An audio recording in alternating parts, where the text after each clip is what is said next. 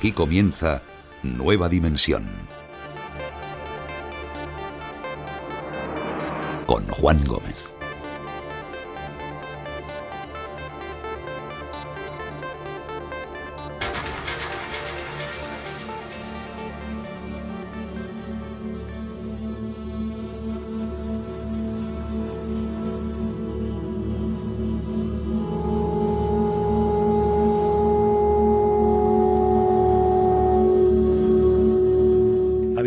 Se utiliza contra los medios de comunicación, porque en este país hay mucha gente que no le gusta que se cuente la verdad.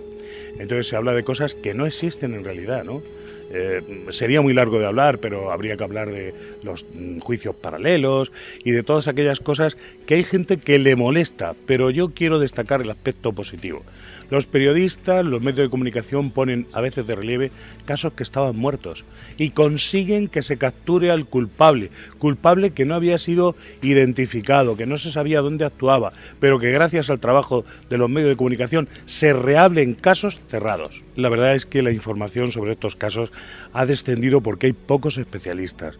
Recordemos que yo no solo tengo una formación eh, de pera experiencia, sino que también tengo un trabajo académico de investigación, de conocimiento, de diplomas sobre balística, sobre antropología forense, en fin, todas aquellas cosas que hacen que la jerga político-judicial sea de un conocimiento absoluto. Así que cuando estamos siguiendo un juicio o cuando estamos investigando cualquier cosa o analizando un informe policial, sabemos exactamente qué es el contenido y desgraciadamente los medios de comunicación hoy día no tienen esos expertos. ¿Por qué actúa Menganito de tal forma? ¿Cómo se cometió tal crimen? ¿Cuál es el paso siguiente para saber de qué es válida una prueba de ADN, etcétera. Y sobre todo la jerga político-judicial, que hay que entenderla y que si no es imposible descifrar el arcano de un crimen.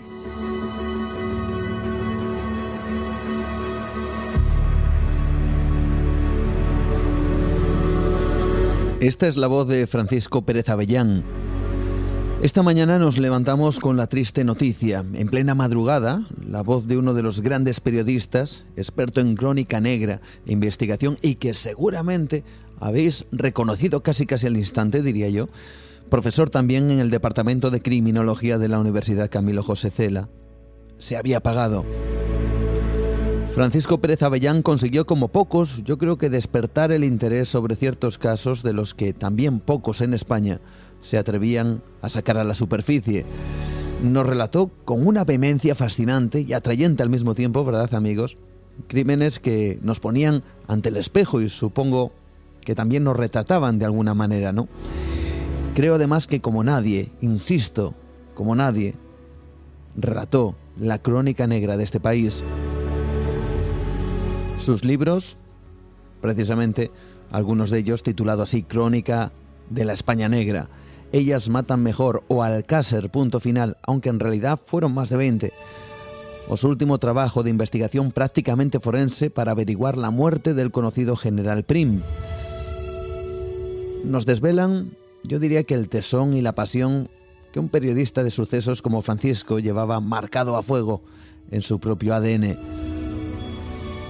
Su trabajo además fue reconocido como criminólogo de honor, detective de honor y mejor periodista de investigación del Colegio de Detectives de Cataluña.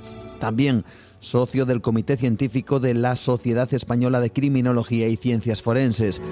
Muy crítico, lo hemos escuchado ahora mismo, ¿no? Muy crítico con el mundo periodístico. Para él, la crónica negra no se ceñía a relatar las notas que proporciona, por ejemplo, la policía. Pérez Avellán era de los que se implicaban y, como se suele decir, se manchaban de barro hasta, hasta donde hiciera falta para discernir el cómo, el por qué, con una sensibilidad absoluta hacia las víctimas. El periodismo que algunos reflejarían o calificarían como a la antigua, ¿no? El de la investigación, el de la indagación casi hasta la extenuación. Francisco Pérez Avellán tenía 64 años y la madrugada de este jueves a hoy viernes su voz se ha apagado. Este programa es especial y quiero personalmente dedicárselo a su figura porque esta noche, como un extraño resorte, ¿verdad?, del, del destino, tenemos de invitado a su hijo, Francisco Pérez Caballero, quien siguió y sigue la estela de su padre en el mundo de los sucesos y la crónica negra y que ha traspasado al terreno de lo insólito y también del misterio. Pero con el mismo talante que su padre, la investigación, viajar, ir a los sitios, hablar con la gente, recabar toda la información posible. Y por supuesto buscar datos, pistas y luego informar de manera lo más veraz posible. Así que esta noche, esta noche sin embargo no queremos que sea una noche triste, sino de recuerdo. Un recuerdo sentido y querido hacia un gran periodista y por supuesto a su hijo con el cual descubriréis ese trabajo tan fascinante que le ha llevado, al igual que su padre, a escribir sobre sus vivencias y los enigmas, sin duda que se ha ido encontrando. Un trabajo literario llamado Insólito. Francisco Pérez Caballero, hijo del tristemente hoy desaparecido, fallecido Francisco Pérez Avellán, será protagonista esta noche en Nueva Dimensión. Pero no queremos quedarnos ahí esta noche. Queremos dedicar el programa a su padre haciendo lo que mejor sabemos hacer. Abrir nuestra ventana al misterio, en busca precisamente de lo insólito. Y avanzaremos, nos adentraremos precisamente en esos mundos increíbles estaremos con nuestra compañera Rocío Gandarillas, hablándonos de profecías, pero ojo, profecías diferentes, profecías científicas totalmente alucinantes, ascensores espaciales, materia que puede convertirse en cualquier elemento que imaginemos, mentes conectadas a ordenadores. Parece de absoluta ciencia ficción, pero los científicos apuestan por un mundo donde ahora mismo nos parece inalcanzable. También recordaremos nuestras conversaciones con Eric Fratini, hablando de los huidos nazis, también con Carlos Largo, miembro, al igual que Francisco Pérez Caballero, del equipo de Cuarto Milenio, que también comentaremos sus increíbles casos e investigaciones, hablaremos de ovnis y alguna otra cosa más en este último programa del año. Programa que dedicamos, por supuesto, a la figura, a ese gran periodista, periodista a la antigua, periodista que iba a los lugares e intentaba hacer precisamente lo mejor posible su trabajo. Francisco Pérez Avellán. Con su hijo hablamos esta noche. Así que comenzamos, triste sin duda por la pérdida de un gran profesional y el padre de un buen amigo, Francisco Pérez Caballero, como digo, con el cual iniciamos Nueva Dimensión. Así que, como siempre, bienvenidos. Comenzamos.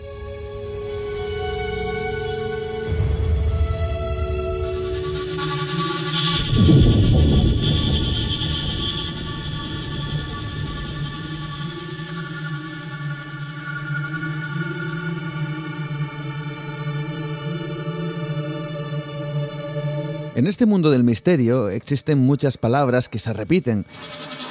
Extraordinario, enigmático, inexplicable. Todas ellas contienen historias que reflejan una realidad que es difícil de comprender. Palabras que reflejan en muchos casos hasta el propio sentido o el sentimiento, diría yo, de aquellos que fueron testigos de algo que no encaja. Así que, ¿qué término utilizar cuando suceden cosas que no entendemos? ¿Qué palabra usar con la que podemos describir ciertos sucesos que parecen no encajar en esta realidad? Quizá entre todas ellas podamos añadir la palabra insólito. Algo que se aleja de la norma y que puede producir diferentes reacciones en la gente. Quizá por eso insólito es la palabra adecuada para titular un libro que tiene un auténtico espíritu de búsqueda, de investigación, de encuentro con los testigos, de afán de descubrimiento y que nos permite además el asombro. Esta noche hacemos un viaje guiados por un buen amigo. Él es periodista especializado en el mundo del suceso, ha sido reportero además en diferentes espacios en Antena 3 y Telecinco, pero desde hace unos años forma parte del equipo de Cuarto Milenio. Y sí, puedo afirmar de primera mano que, al igual que su nuevo trabajo editorial, Francisco Pérez Caballero se ha topado cara a cara con lo insólito. Bienvenido, Francisco, Paco Pérez Caballero, ¿qué tal? ¿Cómo estás? Buenas noches. Buenas noches, encantado de estar con vosotros, Juan. Una aventura literaria, este insólito, de Editorial Guante Blanco, en donde vuelves a jugar con las palabras, ¿verdad, Paco? Una sola palabra basta para dar a entender qué es lo que nos vamos a encontrar en este libro. Sin duda, porque además eh, yo lo que quiero recalcar es que vivimos en un mundo insólito, es decir, tratan de decirnos todos los días que todo está explicado, que no hagamos preguntas, que nos centremos en consumir, en vivir nuestros días en los centros comerciales y que no nos hagamos preguntas que nos hagan ir más allá. Y efectivamente, en cuanto nos detenemos, hablamos con nuestros familiares, escuchamos a los demás, nos damos cuenta de que ocurren cosas que no podemos explicar. Eh, ya lo decía en mi libro anterior, inexplicable. Mm. Ahora eh, nos enfrentamos a ese mundo insólito. Ese mundo insólito que tú te has eh, enfrentado cara a cara y que los testigos también te han dado su, su visión ¿no? de aquello tan extraño con lo que has topado. Además son 45 casos tela marinera, hay que decirlo, donde tu trabajo en cuarto milenio te ha llevado a recorrer por toda España, pero tú comienzas con una pregunta y me gustaría, no sé si la, si la ofreces al público o de alguna forma intentas responder a ella. ¿Por qué investigar un misterio, Paco?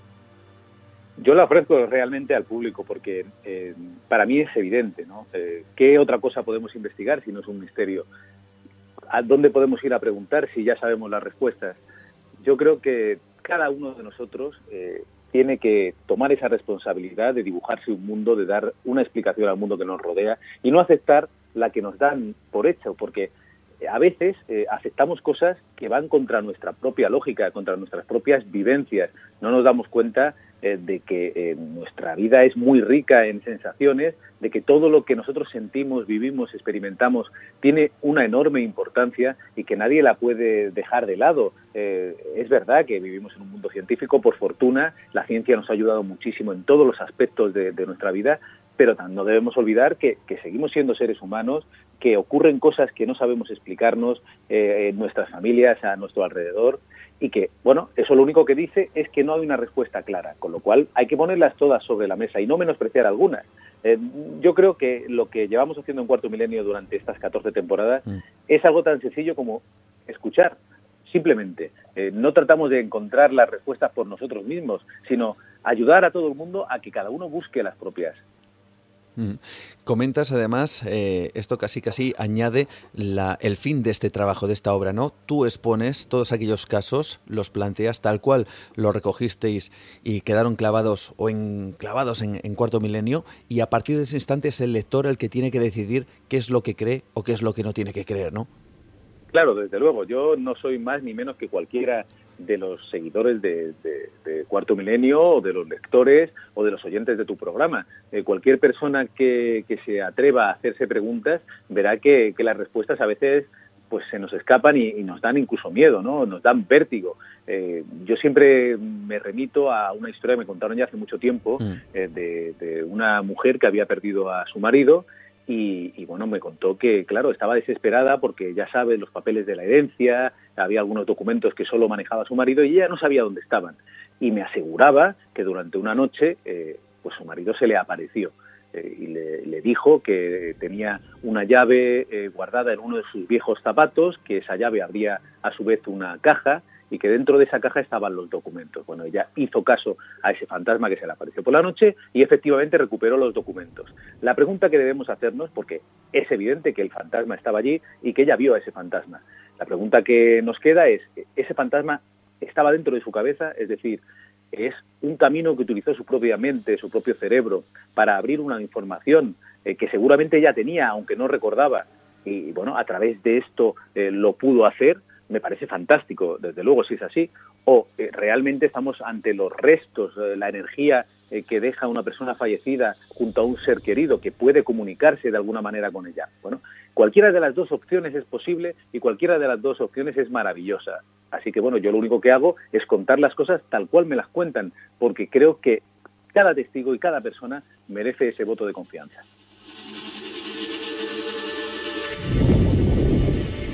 Tengo que decirlo, de los 45 casos, seis de ellos tocan Cantabria, donde en la mayoría hemos colaborado juntos, además, Paco, nos hemos puesto delante de los testigos y cuyas historias, desde luego, van a dejar perplejo al lector, ¿verdad?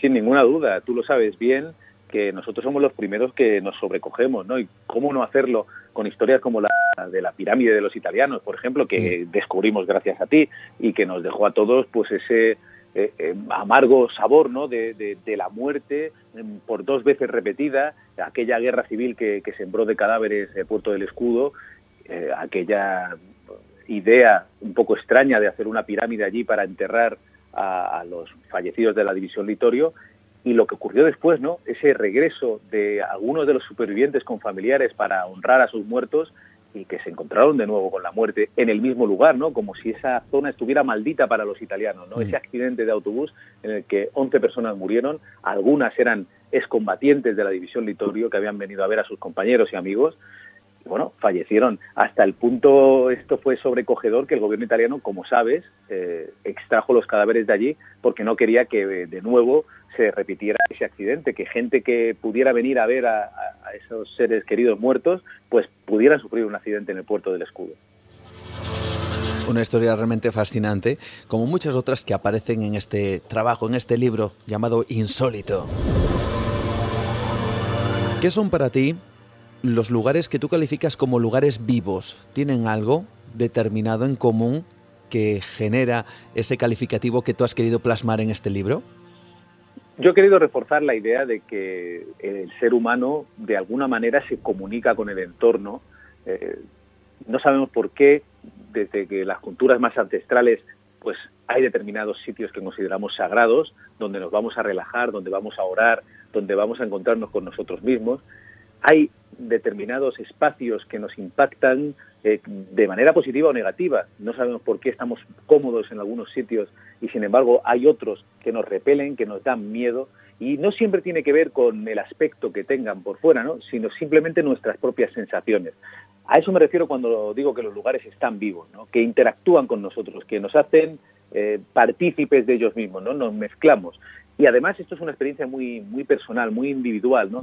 Hay lugares donde a lo mejor eh, pues a ti pues te resultan muy muy agradables, para ti son muy agradables y sin embargo a mí no me gustan, ¿no? Entonces bueno, eh, me gusta jugar con esa con, esa idea y yo estoy convencido de que a todo el mundo le ha pasado y tiene sus lugares preferidos, sus sitios donde se, se refugian, ¿no? Donde huyen de, del mundanal ruido y también esos sitios donde ya han estado y no quieren volver, ¿no?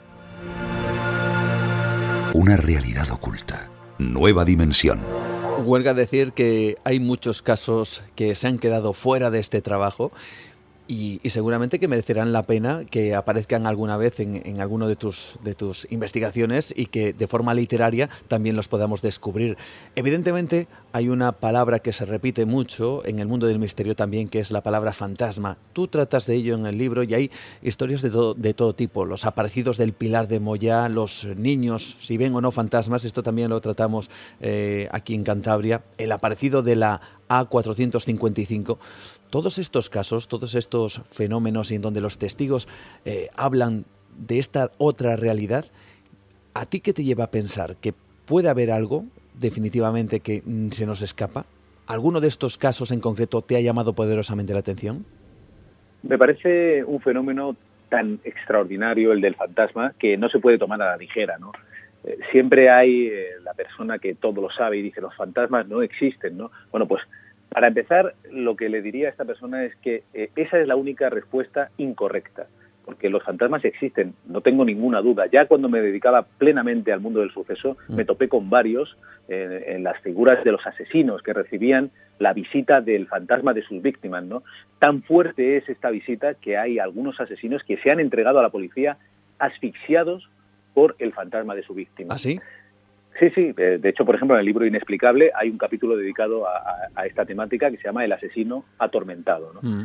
Eh, dicho esto, eh, claro, eh, la ciencia lo que siempre va a defender es que esto es parte de nuestra propia mentalidad, de nuestro propio cerebro. En el caso del asesino es posible que sea el remordimiento, aunque yo he hablado con expertos, no precisamente en el mundo de lo sobrenatural, sino médicos forenses, mm. eh, especialistas en criminología, que dicen que, claro, el asesino, por definición, no tiene conciencia, sobre todo el asesino cruel y despiadado. Es raro que un asesino en serie, por ejemplo, cometa un crimen y luego eh, pues tenga remordimientos sobre todo porque lo va a repetir. Un ejemplo claro es el del asesino de Düsseldorf, ¿no? El vampiro que mataba y que luego dejaba el cuerpo abandonado y días después volvía a, enterrarlo porque decía que se le aparecía el fantasma y que eh, iba a buscarlo y a atormentarlo, ¿no? Entonces, bueno, es un fenómeno muy interesante y a pequeña escala muchas personas lo viven en su casa, ¿no? Donde reciben la visita de sus seres queridos, donde de repente en un viaje se les aparece alguien en la carretera. Y claro, cada fenómeno tiene una explicación. Podemos estar ante efectos ópticos, podemos estar ante obsesiones, podemos estar también ante miedos que no sabemos explicar y que se manifiestan de esta manera, pero en cualquier caso es un fenómeno a tener en cuenta. Y desde luego yo dejo abierta la puerta a la posibilidad de que una vez nos hemos ido de este mundo, pues puede quedar algo de nosotros aquí. No sabemos eh, si de manera eh, física, de una energía que, que, realmente nos pertenece o a través de nuestros seres queridos. Podemos permanecer de alguna manera dentro de las cabezas de nuestros seres queridos con tal fuerza que podemos aparecernos. Con lo cual, bueno, mucho cuidado cuando nos acercamos al asunto de los fantasmas. Recordamos que no es una cosa que se haya inventado nadie, sino que está recogida en textos antiquísimos, mm. que la figura del fantasma está presente prácticamente desde que somos seres humanos, con lo cual, como todo, eh, hay que exigir un respeto y hay que exigir un trato y hay que escuchar a cada testigo porque desde luego están contando una realidad y el fantasma está transmitiendo algo de esa persona muy importante para ella y también puede serlo para la sociedad. Casos realmente fascinantes. Me gustaría que nos comentaras alguno de estos fantasmas que te has topado a través de tus trabajos, a través de tu búsqueda con, con Cuarto Milenio. ¿Cuál es alguno de ellos que especialmente hayas seleccionado precisamente para este insólito?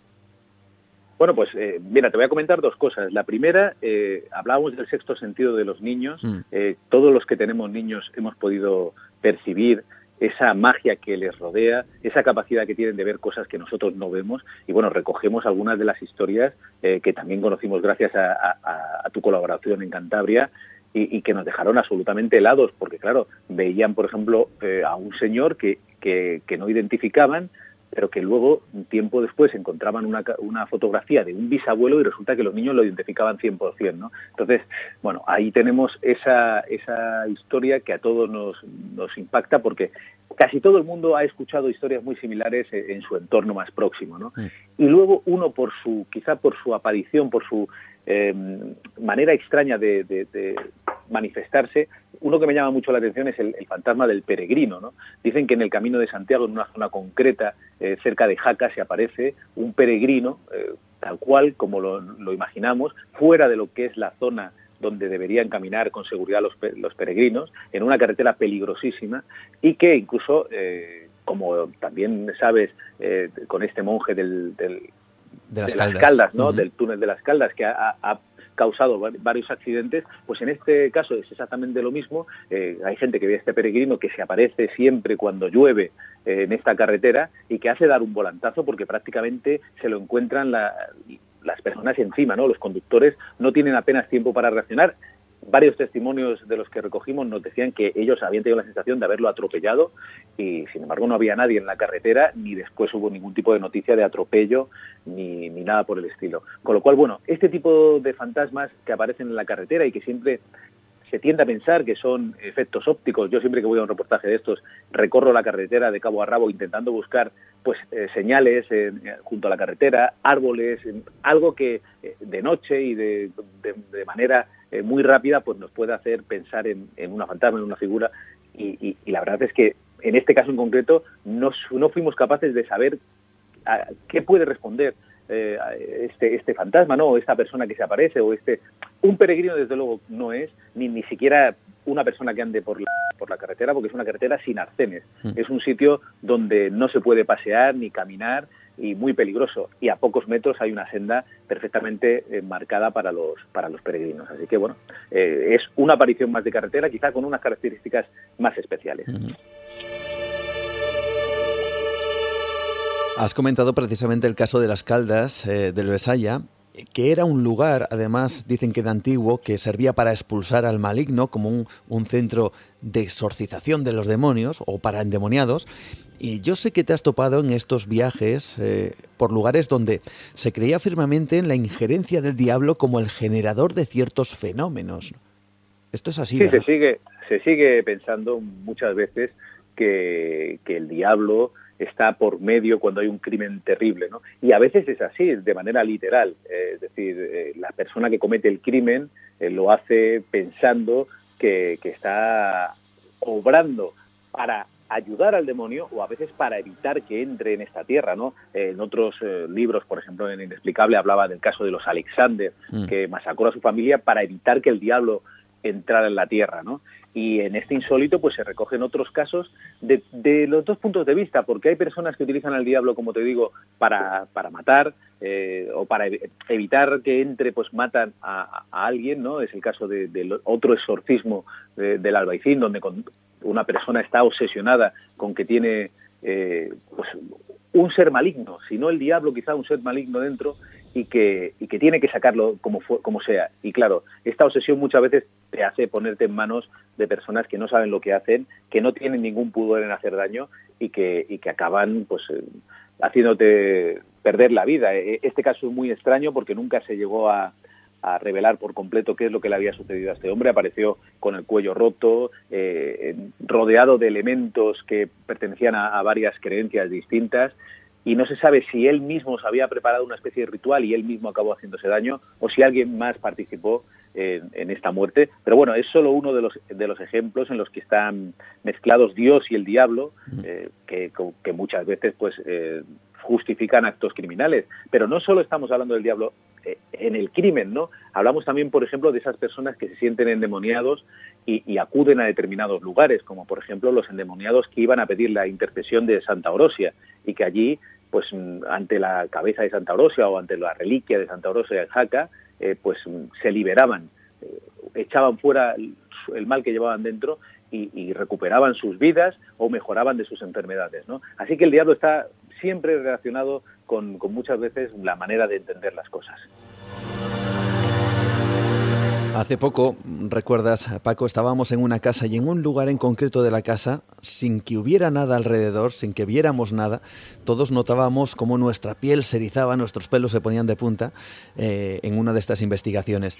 Eh, yo no sé si eso te ha ocurrido más veces en algún lugar en donde, eh, sin notar lo paranormal, te hayas sentido especialmente incómodo.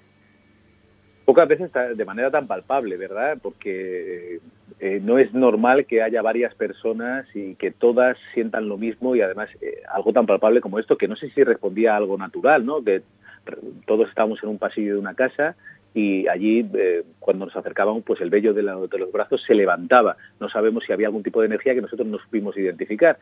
Pero sí es verdad que, que hay espacios, como te decía, que te impresionan. Yo recuerdo, por ejemplo, el Sanatorio de Agramonte, donde ni el cámara ni yo queríamos entrar. Es decir, eh, es verdad que está en ruinas, que está en medio del bosque, eh, en el Moncayo, nosotros siempre vamos de noche, pero bueno, estamos muy acostumbrados a entrar en sitios que no son agradables a la vista y sin embargo aquí había algo que nos que nos detenía. De hecho, estuvimos un tiempo hablando entre nosotros hasta que cogimos el valor para entrar y hacer nuestro trabajo. Y eso que siempre estamos eh, protegidos por la cámara, es decir, eh, cuando uno va a grabar un reportaje o va a hacer un, un, trabajo, va con una mentalidad diferente a la que tendríamos si vas de visita. Yo probablemente de visita nunca hubiera entrado, hubiera llegado hasta la puerta y hubiera dicho, bueno, esto es que a mí no me apetece nada pero como nos debemos al público, pues al final coge uno, coge uno valor. Pero claro que sí, que estamos totalmente eh, expuestos a lo que haya en, en los lugares y muchas veces pues no es agradable. Paco Pérez Caballero, hablando de este insólito, este trabajo editorial de guante blanco que podemos además tener en nuestras manos pues eh, en, cualquier plataforma. Hay muchas eh, maneras ahora mismo, por supuesto, de adquirir este trabajo.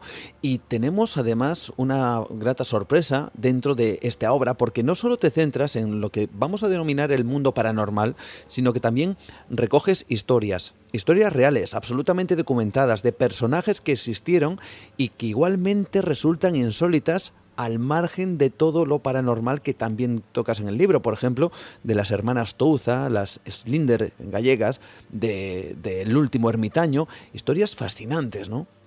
Sin ninguna duda. Y bueno, eh, es que mm, todos los temas que están recogidos en el libro están perfectamente documentados y son absolutamente reales. Es verdad que, claro, nos hemos referido a, a historias, por ejemplo, de fantasmas, que las hay también, donde solo podemos interpretar lo que nos cuentan. Mm. Pero claro, casos como el de Virtudes, por ejemplo, eh, que pasó toda, toda su vida de celda en celda.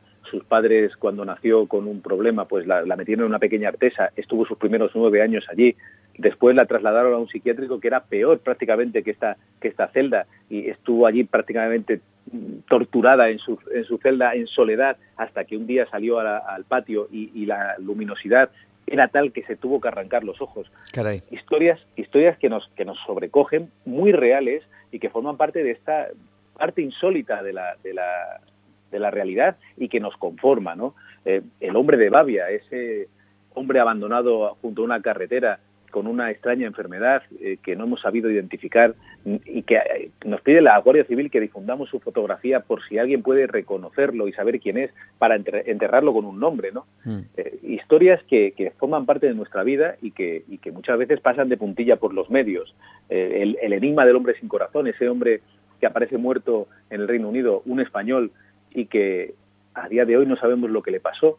Eh, su familia sospecha que lo mataron para, para robarle los órganos. De hecho, eh, la autopsia que le hacen en el Reino Unido eh, pues determina que, no tenía no tenía corazón. He dicho que fallece en el Reino Unido, no, es, es un hombre que muere en Suecia. Sí, muere en Suecia, efectivamente. Muere en Suecia, es asesinado, pensamos, en Suecia, y que luego es trasladado al Reino Unido donde le hacen esta, esta segunda autopsia en la que determinan que le falta parte del hígado y que no tiene corazón, ¿no? Y que todavía la familia sigue luchando por saber qué le pasó. Yo creo que, el libro es un compendio de muchos temas que, se recogen muy bien bajo esta palabra insólito, que son cosas extrañas que nos, que nos suceden, que suceden en, la actualidad. Yo siempre repito que un suceso es un suceso y yo voy a cubrir un suceso, sea paranormal, es decir, tenga esta vertiente paranormal, paranormal o, mm. sobrenatural o no la tenga. Eh, y además yo no, no me corresponde a mí decir si esto es explicable o no es explicable por la ciencia. Yo cuento lo que hay y muchas veces, tengo que decir también, Juan, que la mayoría, eh, muchas veces eh, la explicación es la evidente, muchas veces la explicación es la científica, no, no hay nada más detrás. La historia es interesante de por sí, pero en algunas ocasiones nos encontramos con preguntas que no tienen respuesta. Incluso, por ejemplo, podríamos entrar en determinadas facetas de la conspiración. Yo no sé si en ese capítulo del gas radón, el asesino silencioso, que de alguna manera sí se cubrió y sí se tapó en nuestro país sobre el terrible y poderoso y fatal efecto que este mismo gas producía en aquellas personas que se veían envueltas en él, ¿no? Claro, no, es que hay muchísimas personas, muchas más de las que pensamos, que están expuestas diariamente al radón que se ha demostrado que es un agente cancerígeno muy poderoso, especialmente eh, si además eh, la persona que está aspirándolo a diario es fumadora, ¿no? Eh, pero claro, especialmente en la zona de Galicia, Asturias, Castilla y León, hay una concentración bastante elevada de, de piedras graníticas que emiten constantemente radón y este se acumula en nuestras casas. de hecho, cualquiera puede visitar el mapa del Consejo de Seguridad Nuclear en Internet, que está disponible para todos, y ver cuál es el potencial de radón de su, de su propia casa, porque puede poner uno la dirección, ¿no? Esto no significa que en tu casa se esté acumulando el radón, porque luego hay que ver cuáles son las características de tu vivienda, pero sí puedes saber la, la, acumulación de radón que hay en tu zona y a la que estás expuesto habitualmente o en tu lugar de trabajo. Ahora es cuando se está empezando a acelerar en este en este tema. A mí me pareció fascinante. Conocimos a personas que han tenido que vivir eh, pues enfermedades graves por haber estado expuestas en su lugar de trabajo al radón. Mm. Y bueno, hay que decir que aquí en España hay un límite y en toda Europa de 300 becquerelios por metro cúbico. Sin embargo, en Estados Unidos es de 140, es mucho menor, lo que indica la peligrosidad de, este gas y que se está trabajando con 300 becquerelios, pero ya nos dijo el, el médico que nos atendió y que lleva el laboratorio de radón en Galicia que no hay eh, ningún nivel seguro de radón. Con lo cual, bueno, fíjate, es un asesino silencioso. Y fíjate qué tema tan interesante también eh, introducido en este libro eh, insólito, que tiene otros mm, también otros misterios médicos, como la ataxia de, la costa de la muerte. Así es. Que es, un, es una enfermedad que solo padecen en nuestro país unas 150 personas y que hay otras personas de esa familia, de sus familias, que pueden, pueden padecerla, ¿no? Y es también una investigación absolutamente apasionante.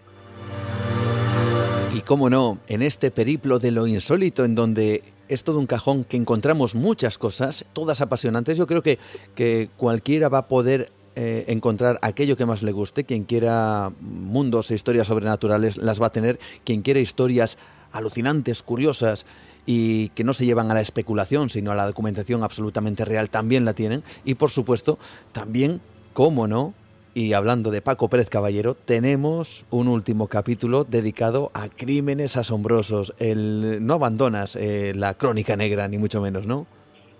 Yo creo que nos enseña muchísimo de nosotros mismos, eh, igual que todas estas historias, porque al final estamos hablando mucho de la naturaleza humana en cada uno de los capítulos, ¿no?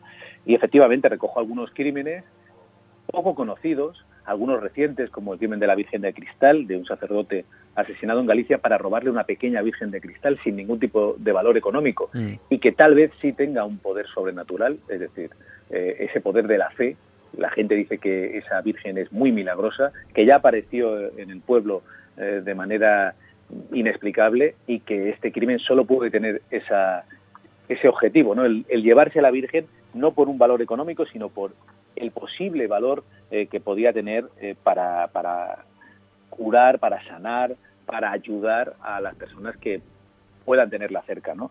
Y tenemos otros crímenes más antiguos, pero pero también interesantísimos como una masacre en, la Pobla de Ferrán, eh, un asesinato tremendo cometido por un monstruo por dentro y por fuera, un hombre que tenía una enfermedad que se estaba que no tenía cura por aquel entonces y que estaba amargado porque no podía participar de la vida de su pueblo y que acabó matando prácticamente a todos los niños del pueblo. Así que el que se quiera sobrecoger con esto eh, también tiene aquí eh, historias muy, muy emocionantes. Nueva dimensión. Y todo ello en un trabajo de búsqueda, de investigación. ¿Cuántos años, cuánto tiempo para sacar todas eh, estas historias? Porque plasmarlo en el libro es, relativamente eh, fácil, vamos a decirlo sin comparación con todo el esfuerzo y el trabajo que te ha ido llevando recopilar cada uno de estos, eh, de estos casos, ¿no? ¿Cuánto tiempo? Sin ninguna duda. Pues es difícil calcularlo porque, como sabes, mi trabajo en Cuarto Milenio y mi trabajo anterior, pues ha habido el resultado de tres libros.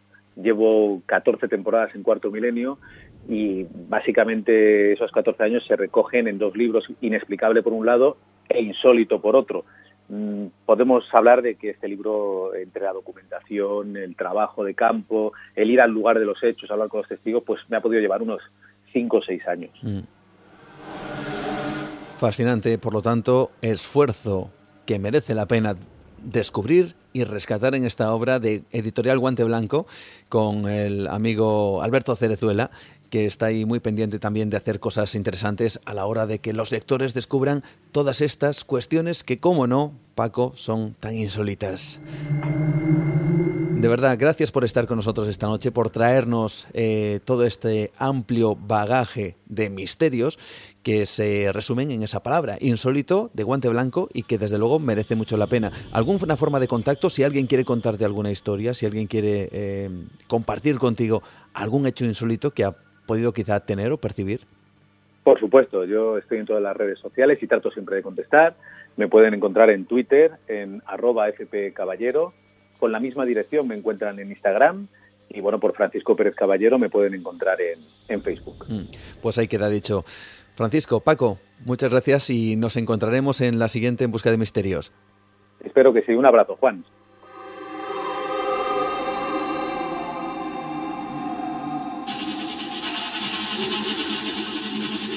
Nueva dimensión. Un viaje por el terreno de lo imposible.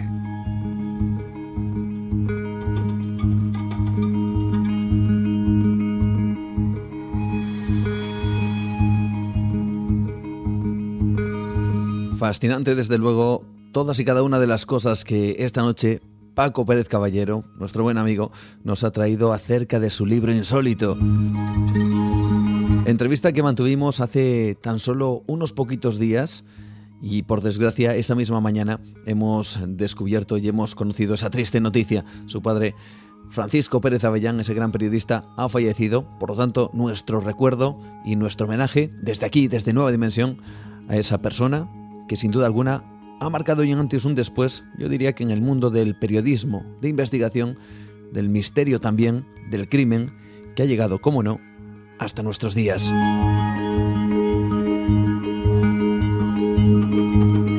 Pero nosotros seguimos adelante aquí en Nueva Dimensión y lo hacemos, por supuesto, también con vosotros, protagonistas, a través de nuestras vías de contacto y que ya sabéis que siempre aquí en el programa sois protagonistas. La semana pasada estuvimos hablando con Mado Martínez, estuvimos hablando de El tren fantasma, los trenes fantasmas, a propósito precisamente también de un trabajo titulado El tren de las almas, donde narra y en algunas partes de esa novela se inspira precisamente en el miedo, el terror y también las historias, las leyendas acerca de trenes que casi casi parecían tener vida propia. Estuvimos hablando también con nuestro compañero Pablo Tresgallo Vallejo del enigma de la desaparición del avión Cuatro Vientos. Y por supuesto, nuestro buen amigo José Manuel García Bautista, que estuvo con nosotros hablando de esas huellas imposibles, huellas que estaban fuera de tiempo. Rápidamente, esta noche comentamos algunos de vuestras o algunas de vuestras opiniones. Marta Asecas nos dice, hoy pinta bien el programa, enhorabuena por subir, dice puestos en iVox, seguro que dentro de nada estáis entre los 10 primeros. Bueno, pues ahí estamos, poco a poco, eh, subiendo puestos gracias a esta ventana al misterio. Isabel nos dice, viajando en bus hacia mi casa en España y escuchando Nueva Dimensión, qué mejor manera de empezar mis vacaciones, besos y felices fiestas. Felicidades también para ti Isabel, para toda esta gran familia dimensionaria. También nos felicita Carlos Gil Flores. Loren nos comenta, me ha parecido escuchar la voz de Javier Belmar en Nueva Dimensión. Bueno, pues así es, Javier Belmar eh, es el que hace la introducción precisamente al libro de Mado Martínez. Anónimo también nos dice felices fiestas a Juan y compañía y a todos los dimensionarios y nos firma como Fran. También Boca Fuego, que felicita el programa y nos saluda. JJ Campoy nos dice feliz Navidad y un año lleno de éxitos y salud para todos los dimensionarios, especialmente dice a su comandante. Bueno, pues muchas gracias. Romito008 también feliz Navidad para todos y felicitaciones por su interesante programa. Enhorabuena, su amigo y seguro servidor desde Hermosillo, Sonora, en México. Y su nombre, Carlos Armando Reina Romo. Gracias, Carlos. Gerarta también dice, finalizando el año en pole position. Nada de extraño, por cierto, dice, gracias por esa subida en el escalafón de Daybox. Felices fiestas también a todo el equipo y a toda la familia dimensionaria. Pilar que también nos dice buen programa Juan y felices fiestas, familia dimensionaria, para mí de las más felices de mi vida. Recientemente he sido abuela por primera vez y he pasado a otra dimensión. El amor que siento es mi deseo para vosotros también familia y os mando un abrazo muy amoroso a todos. Gracias Pilar, un fuerte abrazo para ti también y enhorabuena por ser abuela y por supuesto es un honor que nosotros también hayamos formado parte de ese momento tan interesante y tan importante. A Lori también nos da las gracias, desea feliz Navidad, lo mismo que Tito Tony, que dice felicidades por el programa. Dice, eres muy buen comunicador, aunque, y aquí vino una crítica, eligiendo temas, dice, eres regulero.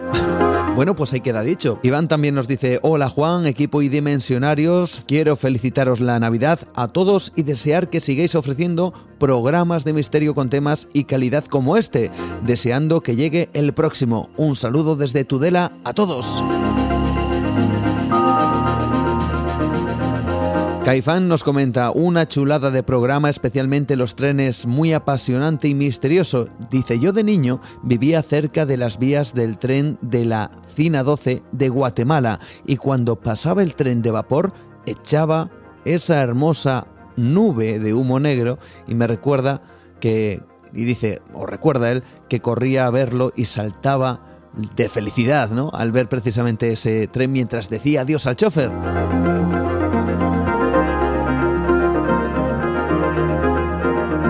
Bueno, pues estos son algunos de los comentarios que habéis realizado y que por supuesto eh, agradecemos profundamente para que este programa lógicamente tenga su sentido. Sin vosotros y sin vuestra participación tampoco tiene mucho sentido hacer nueva dimensión. Así que gracias una vez más y recordar nuestras vías de contacto. Facebook Nueva Dimensión, mi perfil Juan Gómez Ruiz, Twitter arroba nueva de radio. Siempre recordamos y este año ha sido especial ese hashtag Viernes de Extraterrestres. En Instagram Nueva Dimensión Radio por supuesto en iVox, todos los viernes a partir de las 12 de la noche, hora española, Ahí estamos con todos vosotros abriendo nuestra ventana al misterio y también en iTunes. Amigos, gran familia dimensionaria, estamos terminando el año, pero todavía nos quedan contenidos que tenemos que abordar. Uno de ellos, de lo más interesante, que va a llegar ahora mismo con nuestra compañera Rocío Gandarillas. Son profecías. Profecías no sabemos si se van a hacer realidad el próximo año, este 2019, pero quién sabe si dentro de un futuro más o menos inmediato o largo, algunas de las cuestiones que vamos a tratar ahora mismo puedan ser una realidad. Son profecías científicas, pero por ello, precisamente, quizá tengan más posibilidad de cumplirse. ¿Quién sabe? Un mundo casi casi de ciencia ficción nos espera. ¿Queréis conocerlo? Ahora mismo, aquí en Nueva Dimensión, con nuestra compañera Rocío, no os lo perdáis.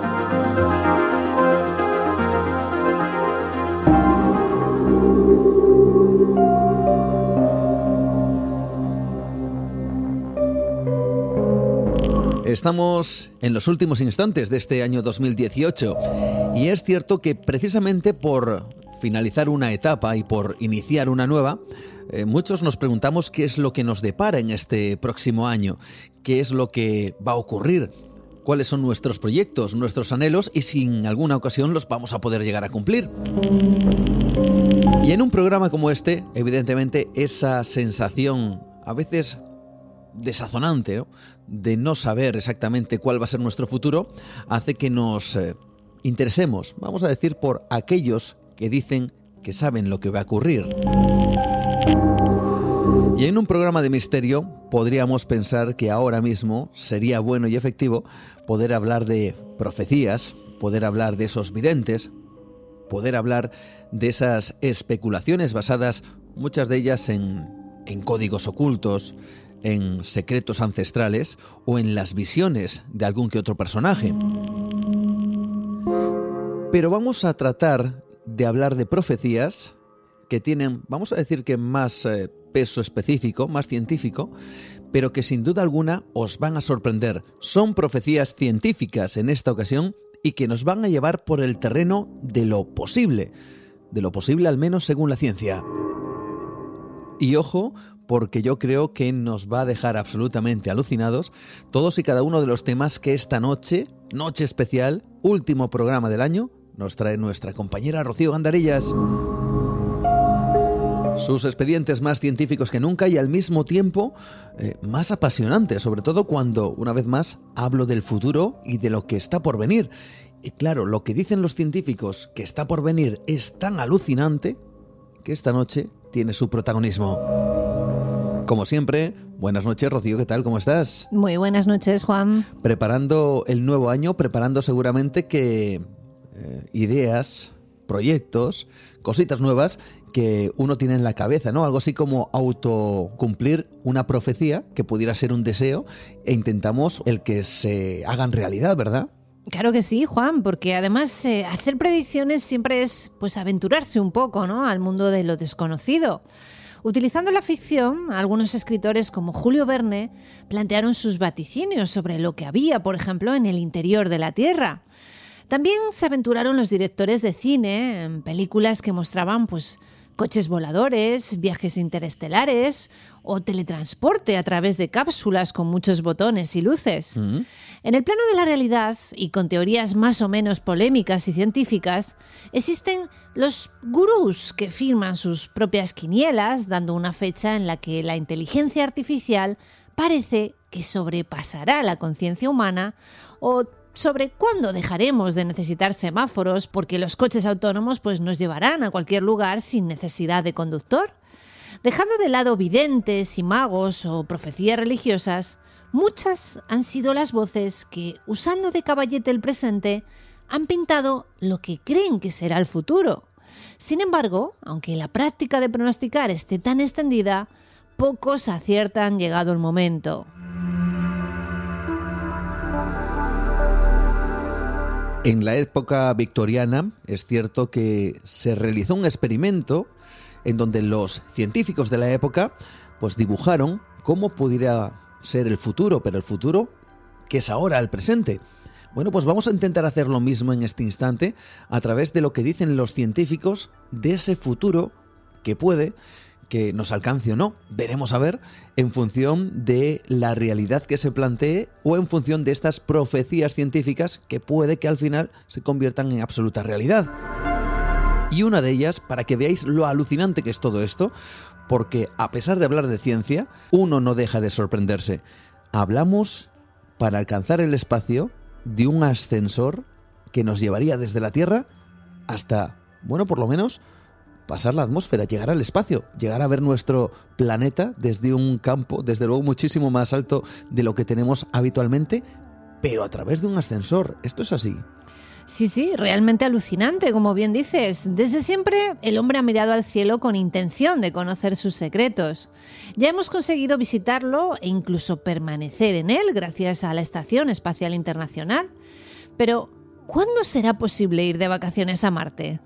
Antes de soñar con los viajes de recreo al espacio, queda por diseñar una forma barata de acceder a él, ya que el coste es el principal problema.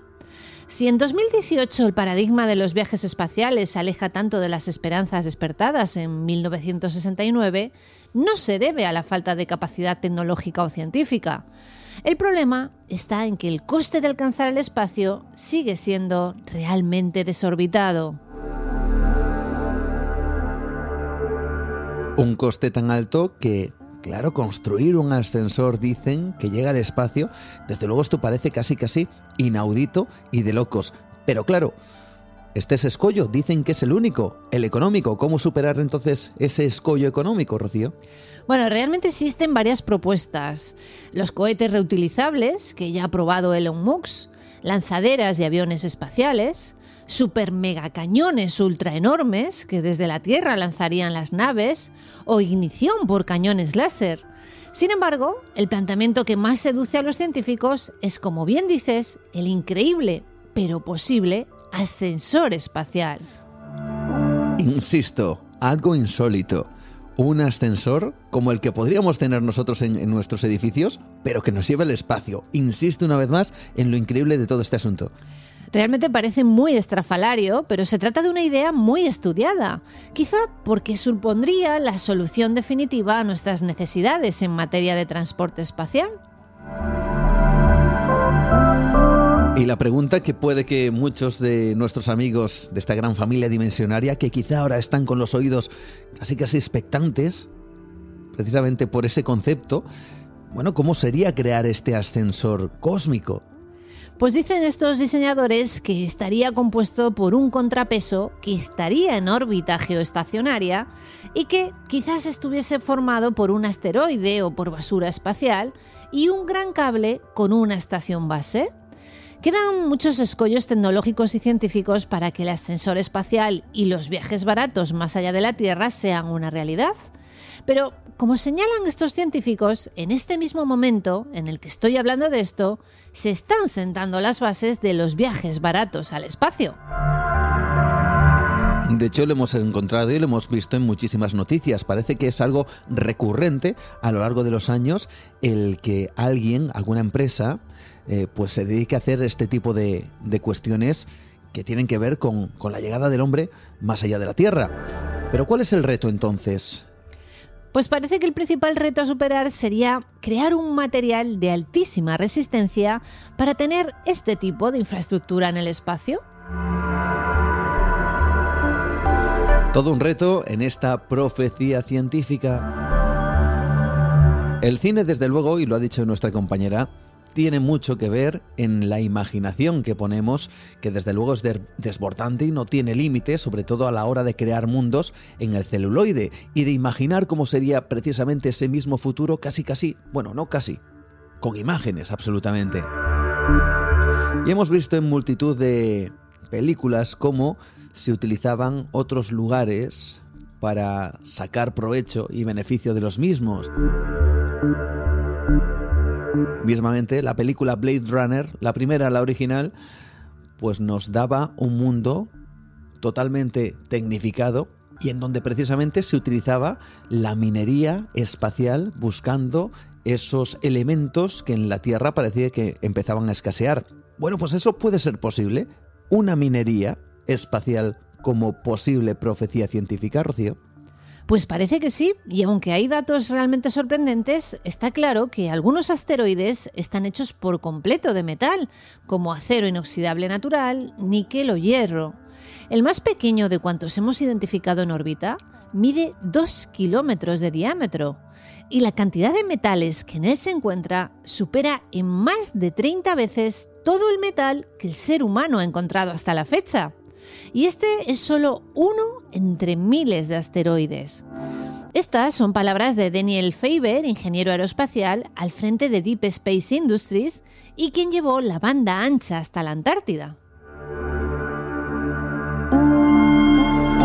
Fijaos amigos porque esta misma semana nuestro buen amigo José Manuel Nieves, el director de Ciencia y Tecnología del diario ABC, pues nos hacía un descubrimiento que ha hecho la NASA y es que al parecer ya no hablamos de un asteroide, sino de un planeta completo que dicen que está totalmente cubierto de zafiros y rubíes. Y dicen que no es el único. Dicen que puede haber incluso planetas con auténticos corazones de diamantes y con el equivalente en tan solo una pequeña porción con minerales que están en toda la Tierra. Nueva dimensión con Juan Gómez. Bueno, ¿y cómo sería esa exploración de una persona que se plantea recoger recursos minerales fuera de la Tierra? Pues Juan, parece que a pesar de lo que puede parecer, sacar todos estos materiales y traerlos hasta la Tierra para usarlos aquí no sería rentable.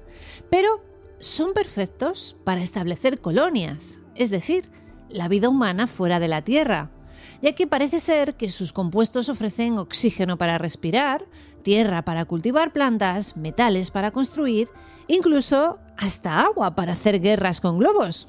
Al menos según lo que conocemos en la actualidad de algunos de estos asteroides.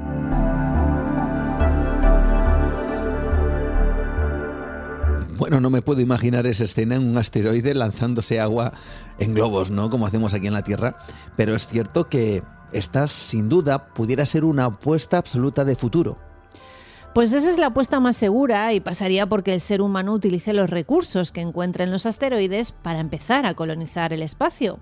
A partir de ahí, el ritmo al que explotamos nuestro sistema solar se aceleraría de forma drástica.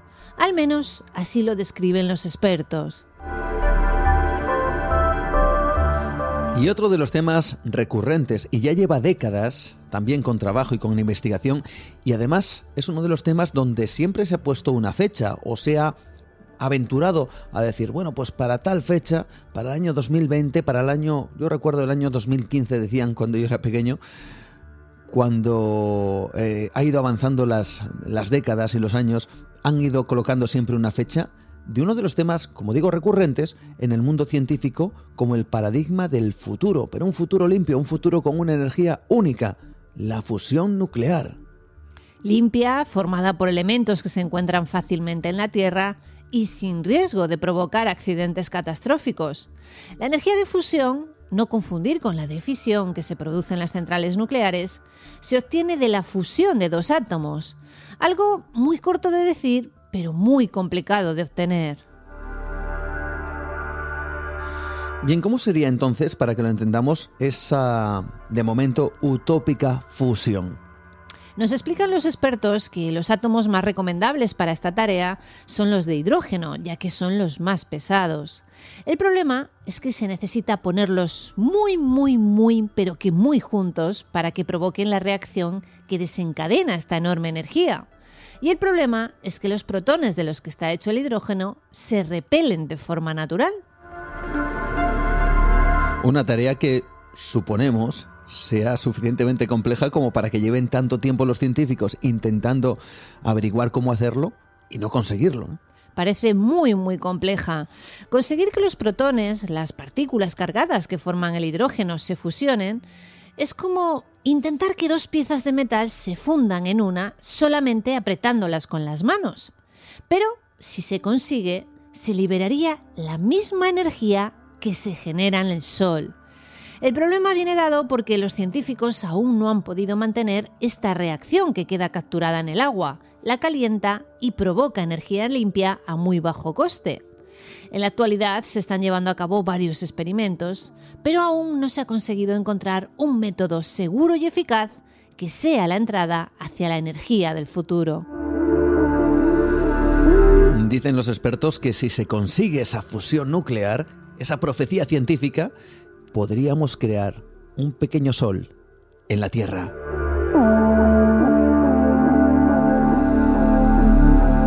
¿No os parece todo esto realmente alucinante, amigos? A mí al menos me lo parece, como también esto, que ojo, se podría acercar a cualquier película de ciencia ficción, pero lo más interesante es que se está trabajando en ello, materia programable. Y uno puede pensar, ¿qué es eso de la materia programable?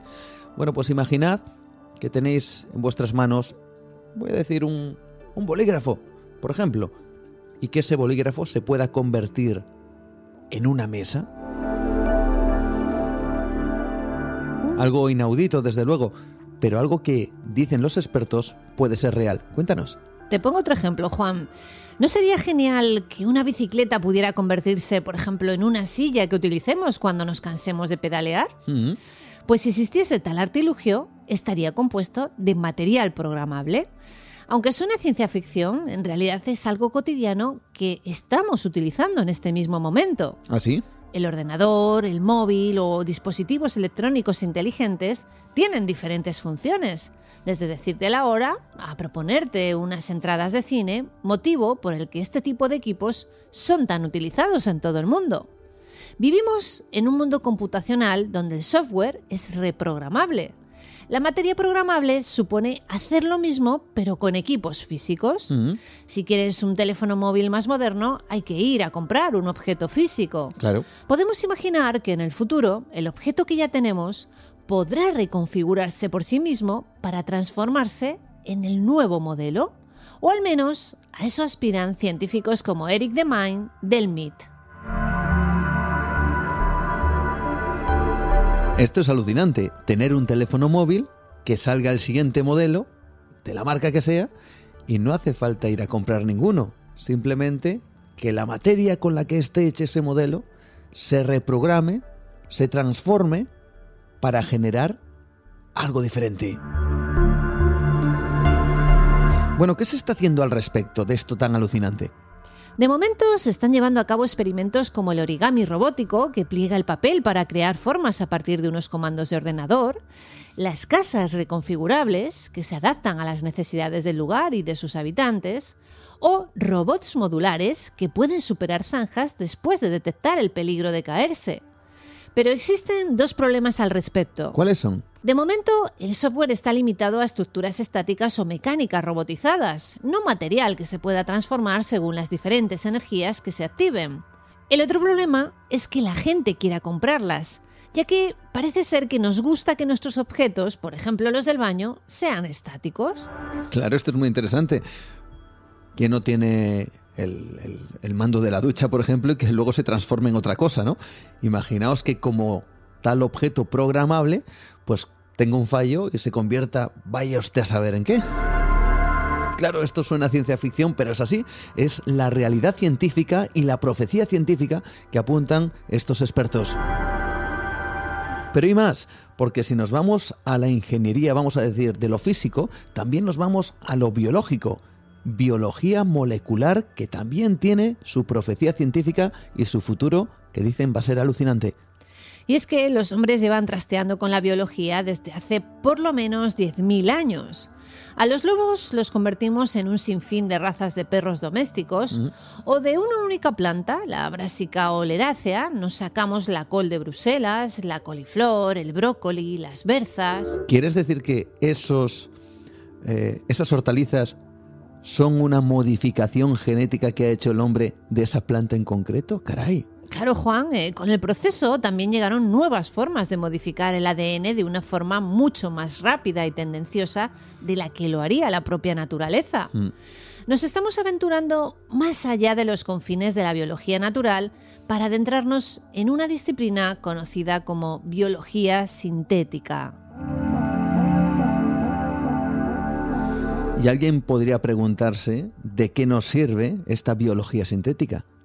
Bueno, pues utilizando esta nueva disciplina, nuestra especie ha conseguido cosas increíbles. Por ejemplo, combatir enfermedades como la malaria, modificando genéticamente mosquitos. O diagnosticar y tratar afecciones gracias a bacterias modificadas para que brillen cerca de tumores. O también crear combustibles vegetales muchos más limpios. Incluso hemos fabricado unas tijeras que son capaces de cortar ADN y pegar nuevas moléculas en un organismo vivo. La biología sintética ha llegado tan lejos que puede trasplantar órganos en diferentes especies y convertirlos en incubadoras. Atención a esto, porque revoluciona lo que conocemos con el trasplante de órganos y con su creación. ¿Quieres decir que se podría gestar un órgano, el que fuera, en el interior de un animal? Por supuesto. De hecho, la próxima vez que veáis un cerdo, intentad visualizarlo como una impresora 3D de riñones en lugar de un plato de bacon. Caray. Por supuesto, jugar a ser Dios conlleva una serie de peligros, como que alguien reactive por estos métodos enfermedades ya erradicadas, para las que el ser humano probablemente ya no tenga anticuerpos, o que se creen nuevas bacterias que afecten no solo a los humanos, sino a toda la vida existente.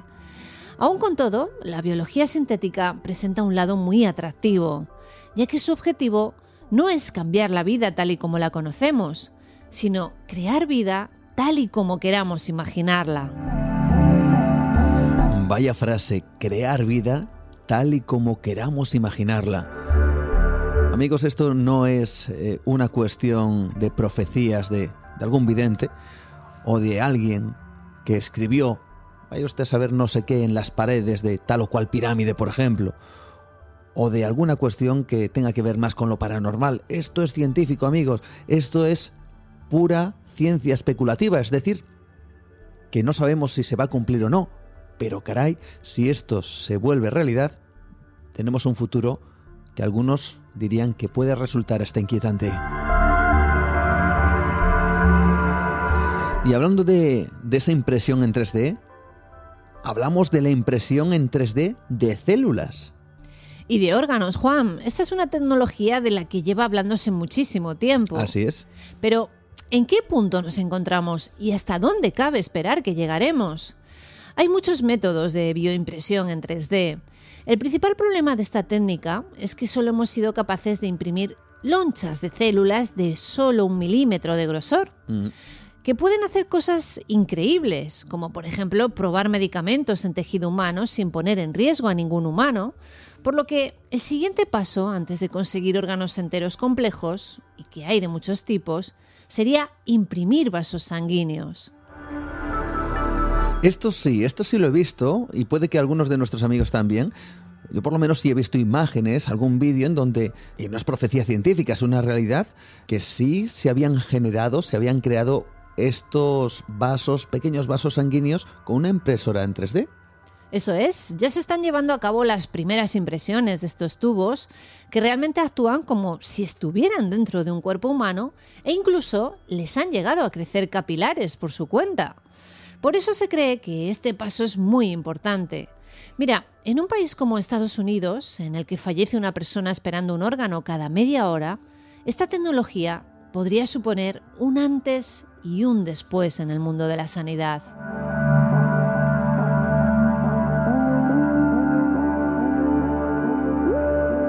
Yo estoy absolutamente perplejo con todas estas cosas que nos está trayendo esta noche, Rocío.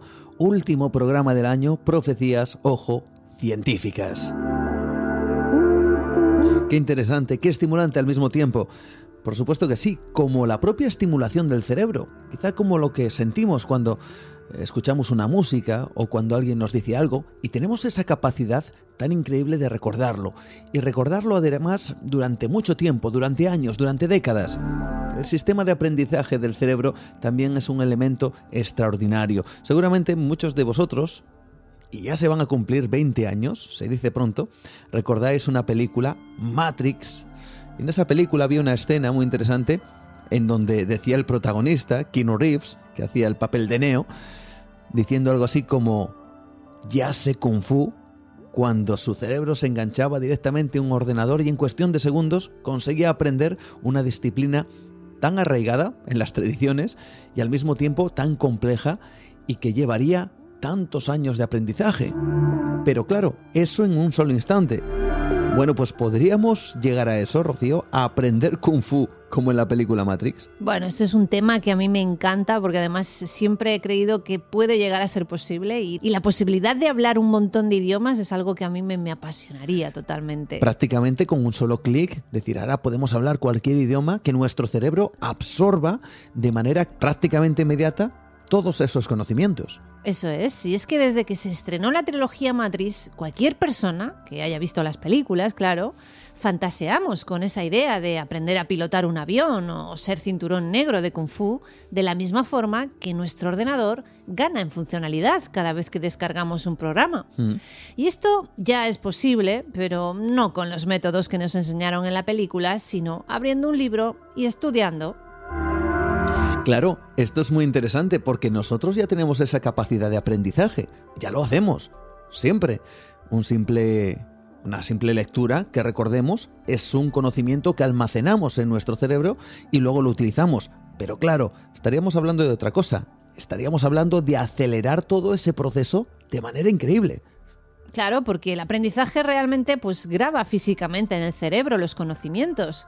Pero en este caso la pregunta sería, ¿podemos programar el cerebro igual que si fuese una computadora? Mm. El escollo principal es que aún no sabemos del todo cómo funciona el cerebro. Desde colocar un casco con electrodos en el cráneo o clavar una especie de agujas en el interior del órgano, serían algunas de las formas de mapear lo que pasa por nuestro cerebro. Pero ya existen algunos experimentos que inciden sobre este, como el estimulador cerebral. ¿El estimulador cerebral? ¿Qué es esto del estimulador cerebral? Son unos electrodos que dan descargas y han conseguido mejorar convulsiones frecuentes en los episodios de epilepsia o han mostrado su eficacia en pacientes con depresiones suicidas. Algunos estudios ya plantean la posibilidad de mejorar cerebros sanos aumentando la capacidad cognitiva o avisando de cuándo el cerebro está más preparado para asimilar nuevos conocimientos.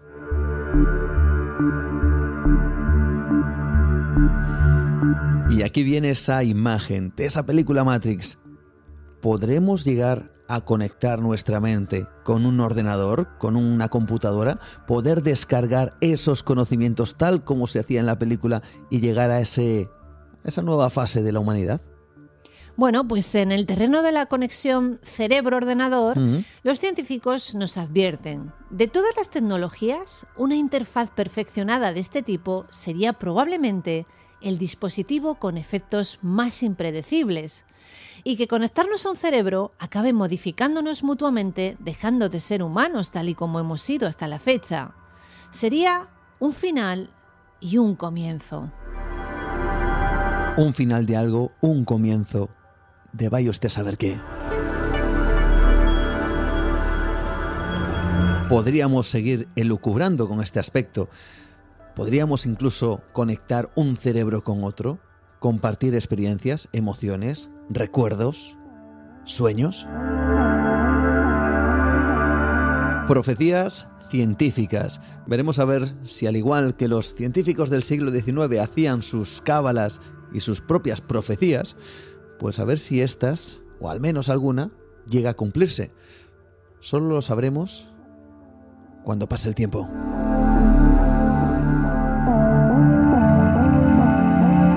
Una vez más, tus expedientes nos dejan totalmente maravillados, alucinados al mismo tiempo, y he de decir que también con cierto grado de inquietud, no sé si nuestros amigos también sienten un poquito lo mismo, pero en cualquier caso ha sido totalmente alucinante. Fin de año, profecías, quién sabe si alguna día se cumplirán en este 2019 que va a entrar. Y quién sabe si os lo contaremos aquí. Veremos a ver, puede que conectados a un ordenador directamente al cerebro. Quizás. Muchas gracias Rocío por estar esta noche con nosotros una vez más. Muy buenas noches.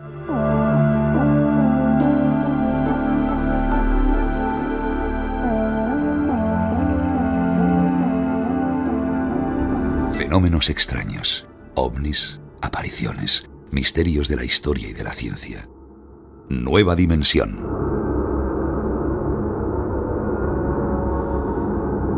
Y ahora en Nueva Dimensión Vamos a cambiar, si os parece, las sensaciones, el tono del programa.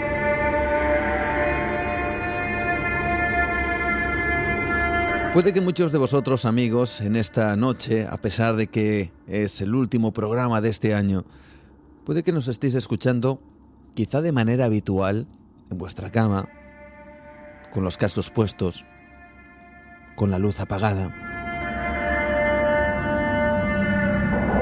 Y estéis, quién sabe, si en mitad de esa oscuridad.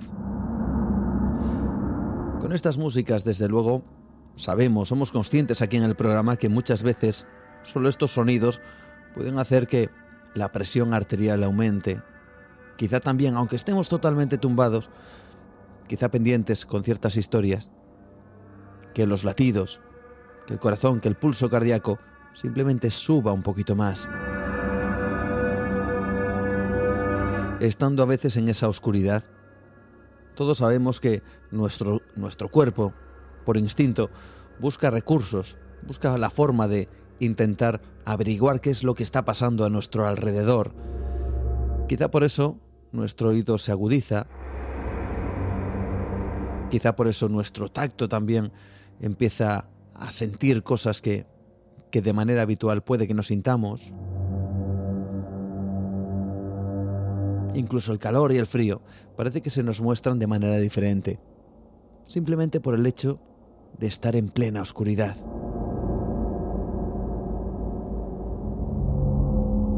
Añadid a esto el entrar en un lugar, el que te hayan contado una historia, el que esa historia haya temorizado a según quién personas, a que incluso haya habido lo que podríamos denominar encuentros con lo sobrenatural.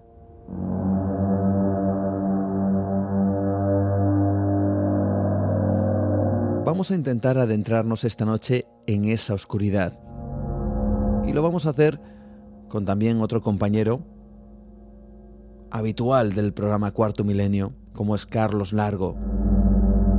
Con él en su momento estuvimos hablando precisamente de su obra, de ese trabajo y de sus investigaciones donde literalmente él ha tenido que adentrarse en esa oscuridad donde su cuerpo ha buscado ese recurso para saber qué es lo que le rodeaba y en ocasiones se ha topado con lo imposible.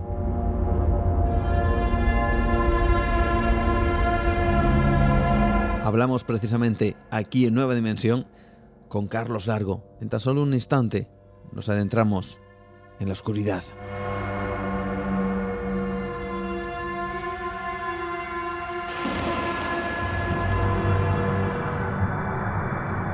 Carlos Largo, Bienvenido a Nueva Dimensión. Buenas noches, ¿cómo estás? Hola, buenas noches, Juan. Encantado de estar con vosotros y, bueno, espero que, efectivamente, como dices, eh, tus oyentes puedan disfrutar durante un ratito de esa oscuridad y, bueno, adentrarse en todos esos misterios que tanto mm. nos apasionan por un lado y que nos aterran por otro. Vamos a intentar descubrir esos misterios. Sé que tú has eh, tenido la valentía de cruzar esa línea, esa frontera, ese principio de la oscuridad y adentrarte en ella para indagar, pero me gustaría presentarte como es debido, porque seguramente muchos eh, te conocen, incluso tu, cara evidentemente también es eh, protagonista en muchos de los reportajes que se realizan en Cuarto Milenio, pero me gustaría centrarme, eres licenciado en comunicación audiovisual, especializado en marketing digital y comunicación corporativa Además, eres un apasionado por la locución y por el doblaje. Esto me, ha llamado la atención. Eh, ¿Has doblado entonces? Entiendo, eh, forma parte de tu trabajo, ¿no? Bueno, he hecho mis pinitos en el mundo de, del doblaje y mm. sí que me he formado, he estado haciendo cursos. Sí que tengo que aclarar que a nivel profesional eh, todavía no he tenido la oportunidad, pero ojalá que, pueda eh, hacer, bueno, pues alguna pequeña eh, incursión en, el mundo profesional del doblaje, pero me encanta, me encanta todo lo que sea comunicar con la voz, la radio y, bueno, un poco los inicios de, mi carrera en Milenio 3, en la cadena SER, y siempre, siempre me ha rodeado todo lo que tenga que ver con, con el trabajo eh, radiofónico y, de la voz. Y bueno, no paro de formarme. De, hecho, sigo eh, dando clases de foniatría. Eh, creo que es algo fundamental para que a la gente le llegue el mensaje de una forma clara y que, bueno, pues sobre todo que, que entienda ¿no? lo, que, lo que quieres transmitir a través de un reportaje de audio o en televisión. O sea, para todo nos puede valer. Pero sí, sí, efectivamente me encanta, me encanta la, radio y por eso estoy también tan contento ¿no? de, estar eh, nuevamente en un programa como, es el tuyo, eh, sea a través de sondas o podcast, por supuesto. Por supuesto que sí. Además, eh, tu voz va a ser protagonista porque a través de ella nos vas, a nos vas a intentar, seguro que a mí y a todos nuestros amigos, adentrarnos en esa obra que empieza de una manera muy especial y que te ha puesto en situaciones realmente insólitas. Yo no sé si eh, has llegado a tener eso que denominamos, y puede que esta pregunta sea muy recurrente, ¿no? Pero esa sensación de no querer atravesar esa línea, de no querer atravesar esa frontera que te separaba quizá de algo o algún fenómeno extraño, ¿no? Esa sensación sobre todo la he tenido en los primeros años de, investigación, ¿no? Cuando eh, yo partía de eh, una posición nada creyente en estos temas, eh, siempre lo, confesaré, o sea, no, no tengo nada que, ocultar ni arrepentirme de ello. Eh, cuando estaba estudiando en la universidad, bueno, pues escuchaba Milenio 3 en, en la radio cuando iba en el coche los fines de semana, pero no me llamaban lo, para nada los temas de, de misterio.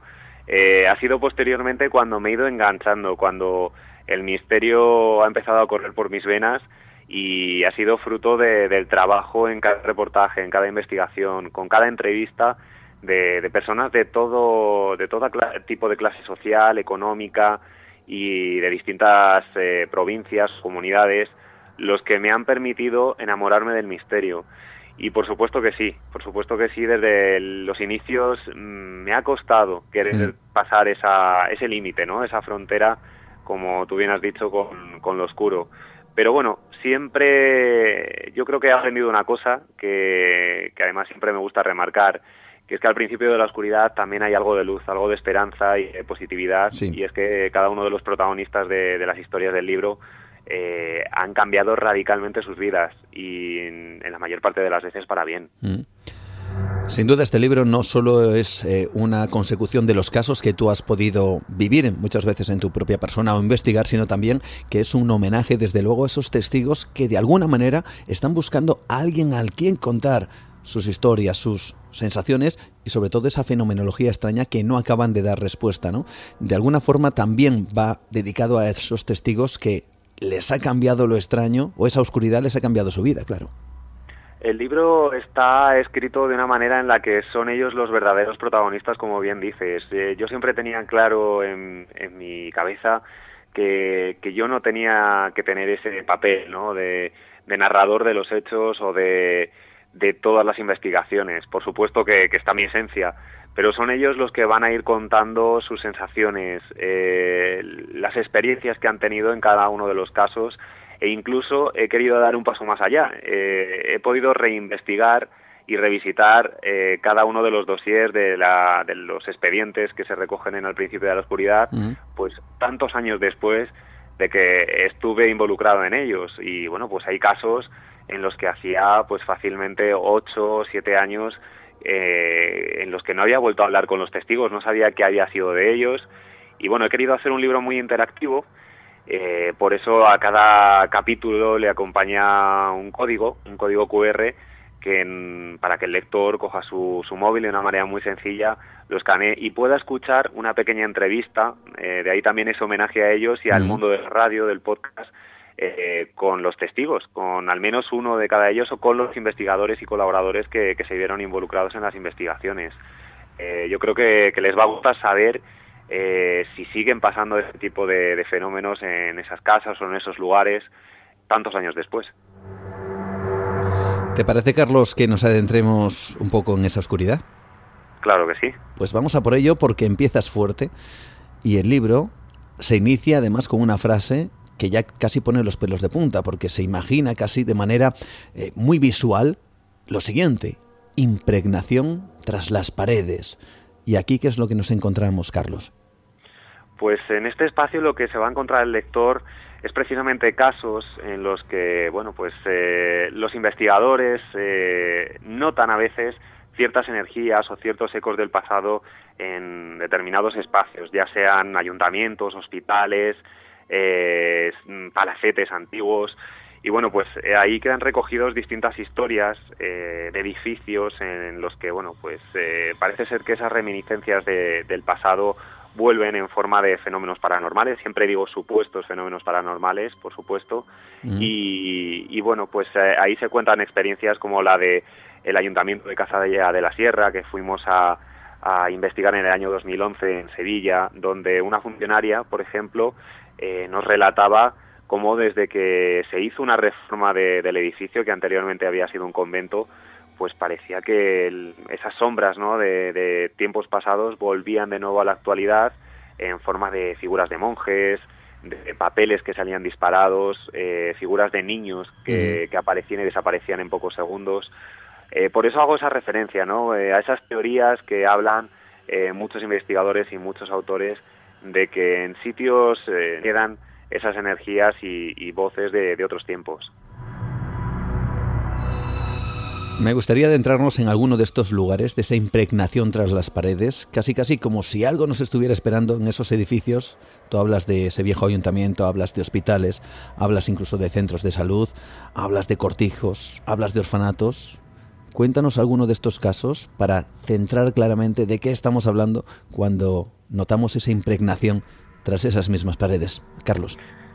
Yo creo que uno de los casos que más eh, me enganchó a mí y que puede sorprender al lector es eh, precisamente ese último que has mencionado, el orfanato de San Julián de Sabal en Barcelona, precisamente por ese factor humano. Eh, nos escribieron varias antiguas residentes de, este orfanato que, que ya está abandonado, por supuesto, desde hace tiempo, eh, relatando pues historias muy duras, muy duras de cuando este orfelinato estaba en activo, eh, solo era un lugar y espacio para, para niñas, eh, no solo huérfanas, sino niñas de familias sin recursos, y allí parece ser que no fueron tratadas de una buena manera. había indicios de malos tratos, de abandono, y bueno, pues ahí teníamos testimonios como el de María José Moreno, el de Dolo, el de Edel Camí, que, hablaban también de, ese dolor ¿no? que todavía sentían tantos años después. Pero por otro lado, ese lado oculto, secreto de este viejo edificio, que todavía se puede visitar, como digo, eh, está abandonado, pero es fácil acceder a él. Eso sí, con mucho cuidado, siempre me gusta recalcarlo. Eh, eh, bueno, pues hablaban de, figuras como las de un monje que, que se aparecía en las habitaciones cuando ellas eran pequeñas, o como por ejemplo María José una vez eh, le indican que una de las hermanas religiosas encargadas del centro fallece y ella durante la misa que se hace de homenaje ve como el cadáver de esa monja eh, se ha desdoblado y la ve físicamente junto al ataúd de, esta hermana. Eh, como digo, una serie de fenómenos de muy muy extraños que acompañaron a este relato y bueno, pues allí estuvimos acompañados de, ya sabes que siempre nos gusta llevar buenos colaboradores en, el programa. Estuvo Paloma Navarrete, estuvo el doctor José Miguel Gaona. Paloma, bueno, pues eh, en, su, en su afán ¿no? de intentar desvelar más allá los secretos de esta historia, llegó a contactar eh, con una, bueno, con una no, con dos, con dos hermanas religiosas que precisamente conocían eh, estos testigos y bueno, pues se quedaron ahí y no se querían marchar del lugar. Y luego es muy interesante también el experimento, la experiencia que realizamos con el doctor Gauna con el ya famoso casco de Dios sí. Eh, y grabación de, psicofonías que, registramos. Y yo tengo que decir que lo pasé verdaderamente mal en este reportaje porque estuve aislado durante 40 minutos eh, con ese casco de Dios, eso sí, todo controlado. Eh, y sentí, no me sentí solo, me sentí mm. en varias veces acompañado. Nueva dimensión Adéntrate en otra realidad. Es quizá lo que comentaba al principio, ¿no? Una cosa es ver un reportaje, es leerlo, escuchar en la radio quizá, incluso los propios testigos, y otra cosa muy, muy diferente es que el propio investigador esté in situ en el lugar y que esas emociones al final las transmitamos, ¿no? A través de este libro, como por ejemplo tú haces, Carlos, en esta obra que nos lleva al principio de la oscuridad. Y seguimos adentrándonos porque nuestros pasos a veces nos dirigen a la puerta. A la puerta quizá de cualquier lugar en donde el misterio habite. Y a veces el misterio llama a esa misma puerta y alguien como Carlos está dispuesto a abrirla para descubrir fincas como la del magistral, la Casa de las Sombras, una investigación en Córdoba un diferente, diferentes enclaves en donde dices que eso, precisamente el misterio, ha llamado a la puerta, Carlos. Cuéntanos. Hay veces que los propios testigos son los que nos narran ¿no? que, que nunca o jamás pensarían que este tipo de experiencias les fueran a suceder a ellos más de una vez nos hemos eh, hallado en la tesitura mm. de tener que lidiar con testigos que, que no se creían los casos que tratábamos en el programa y que una vez que ellos lo han vivido en primera persona son los que han tenido que solicitar ayuda o, ese espacio de comprensión, ¿no? Como tú bien decías, de buscar el alivio para encontrar una explicación racional o lo más racional posible a mm. lo que les ha sucedido en sus propias casas. Esto, por ejemplo, sucedió en el año 2014, como bien mencionabas, en Córdoba. Un domicilio normal y corriente de una familia muy humilde, compuesta por, eh, en este caso, por una madre, el padre y su hijo, donde realmente lo estaban pasando muy, muy mal.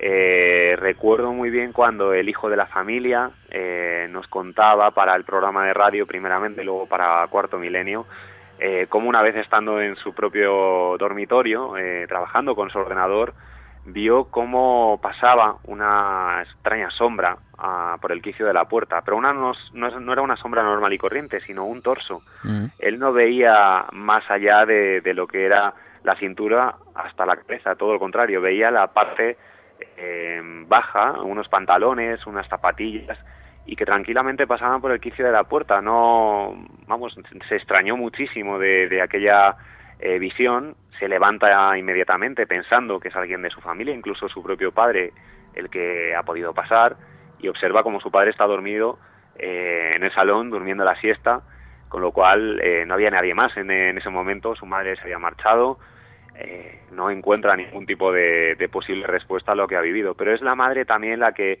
por las noches, nota cómo le tiran el pelo, como por ejemplo eh, esta familia que es de fuertes creencias religiosas colocaba una vela, un cirio en la cocina, eh, justo en el fregadero, y parecía que en determinados momentos de la madrugada toda la casa se iluminara casi como si hubiera un incendio en su propio domicilio. Mm.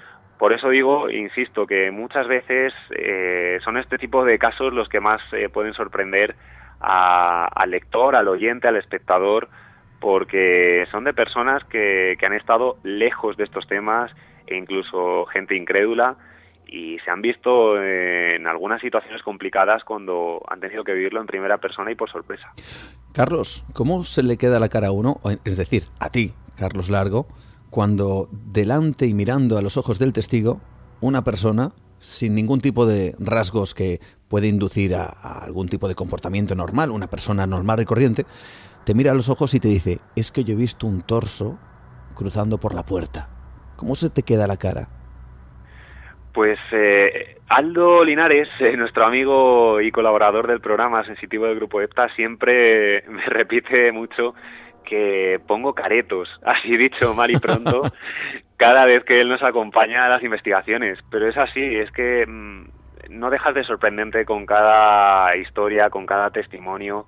Y por otro lado, lo que he aprendido en estos 10 años de, carrera con la nave del misterio es a, dejar una puerta abierta, ¿no? A creer que, este tipo de casos eh, ocurren y que sobre todo este tipo de personas no, no ganan nada contándolo y mm. dándolo, ¿no? Eh, a, a descubrirlo eh, y que salga a la luz pública, sino todo lo contrario. estamos muy acostumbrados en este país a criticar este tipo de temas, a juzgar a la gente por, por lo que puedan contar y muchos de ellos tienen miedo a ser tratados de enfermos mentales directamente. Entonces yo creo que cuando una persona se abre de esa manera, te abre las puertas de, su casa y te cuenta esas vivencias tan personales, lo mínimo que tienes que hacer es respetarle, escucharle y por supuesto que yo les creo, porque sé lo que lo, verdaderamente mal que lo están pasando y que únicamente buscan ese, esa vía de escape, ¿no? Ese, ese alivio. Muchísimas gracias de verdad, Carlos, por estar esta noche en Nueva Dimensión. Gracias a vosotros, Juan, y como siempre digo, eh, recomendaría a, toda la gente que nos esté escuchando ser escépticos creyentes. Mm. Creo que esa es la clave, ¿no? Estar en, justo en, la medida eh, central para poder visualizar y juzgar cada uno a su forma cada uno de los casos. Muchísimas gracias, de verdad. Un placer, amigo. Encontramos quizá en otra ocasión. Un fuerte saludo.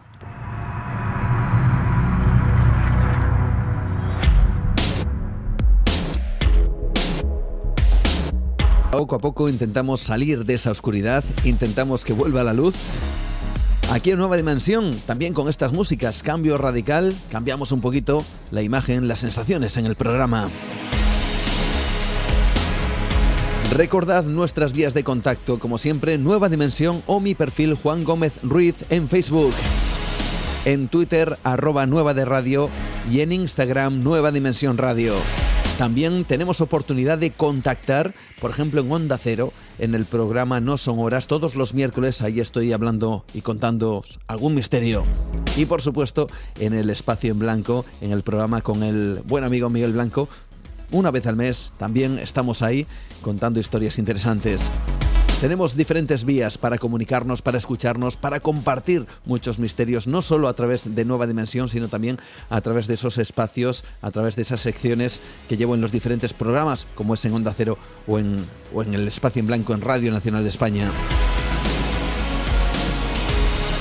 Y seguiremos evidentemente el año que viene también disfrutando de todos esos mundos que son absolutamente increíbles y por supuesto seguiremos aquí en Nueva Dimensión abriendo nuestra ventana al misterio.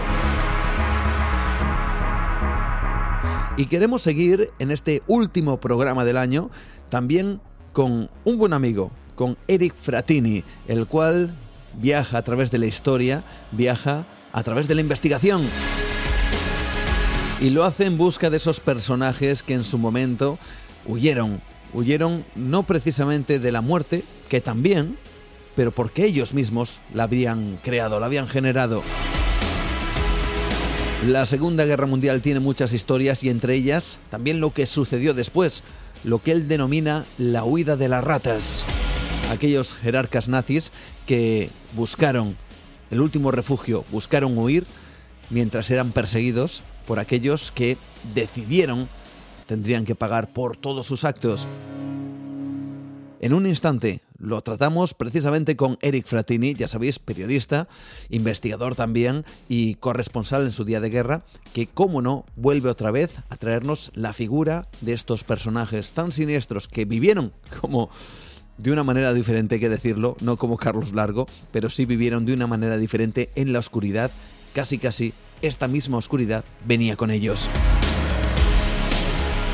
Aquí en Nueva Dimensión no paramos con Eric Fratini, todos atentos, la huida de los jerarcas nazis.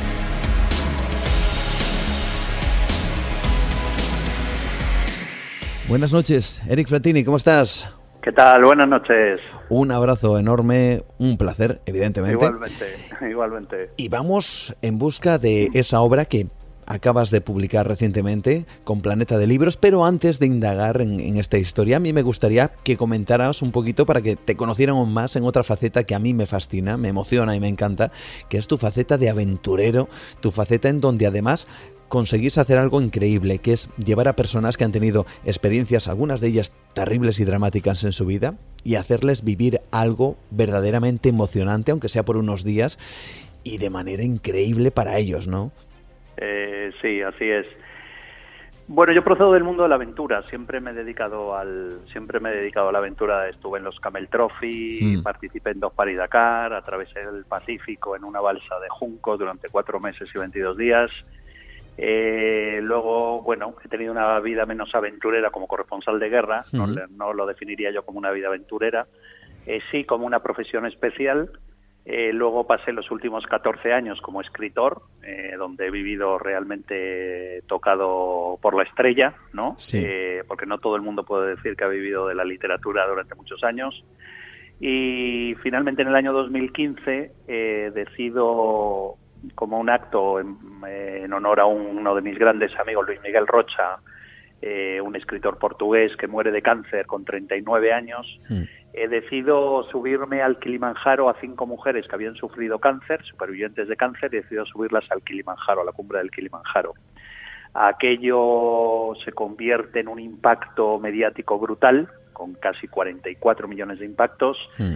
y finalmente decido, pues, eh, ¿por qué no continuar con, con esa obra? Y fundo una empresa que se llama Trex, Trex Exploring, eh, y decido en el año 2016 llevarme a otras cinco mujeres supervivientes de cáncer a atravesar el Atlántico en un velero de 37 toneladas y 73 pies. En el año 2017 me llevo a 10 niños que han sufrido bullying seriamente y de forma grave al Amazonas. El año pasado también me llevé a cinco mujeres supervivientes de cáncer al Polo Norte a recorrer casi 200 kilómetros a pie con 30 kilos a la espalda sin asistencia exterior. Mm. Y este año, preparando otra expedición, me llevo a cinco mujeres también supervivientes de cáncer a la Napurna, al valle a pedalear casi 500 kilómetros a 4.700 metros de altura en el valle de la Napurna. Sí. Algo realmente excepcional, ¿no? Y que desde luego a nivel humano es importante esa, esa conexión ¿no? con estas personas que han tenido esas experiencias pues desde luego dramáticas para su propia vida personal. Eso quizá, esa conexión, eh, te ha hecho, yo no sé si decir de manera eh, más sensible, por ejemplo, a ciertas historias que tú luego narras precisamente en este libro. ¿Te ha costado de alguna manera eh, el indagar en ciertas biografías como las que narras en esta obra, La huida de las ratas?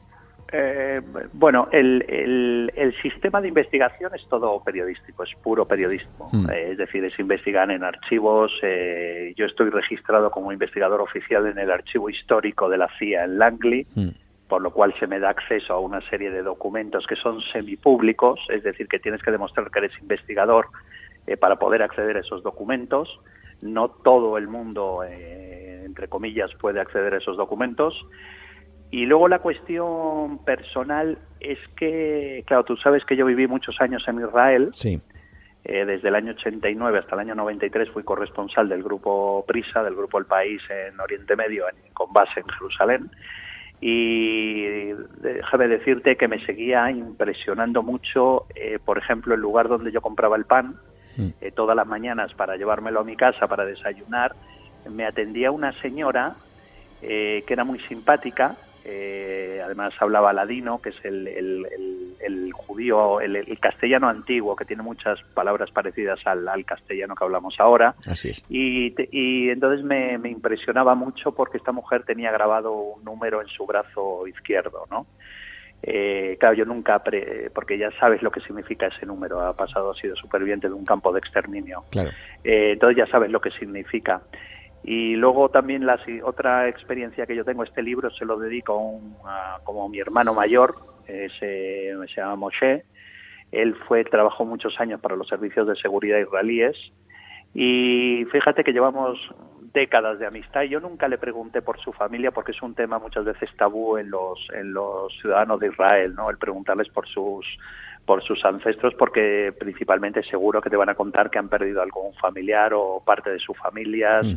en, algún campo de exterminio.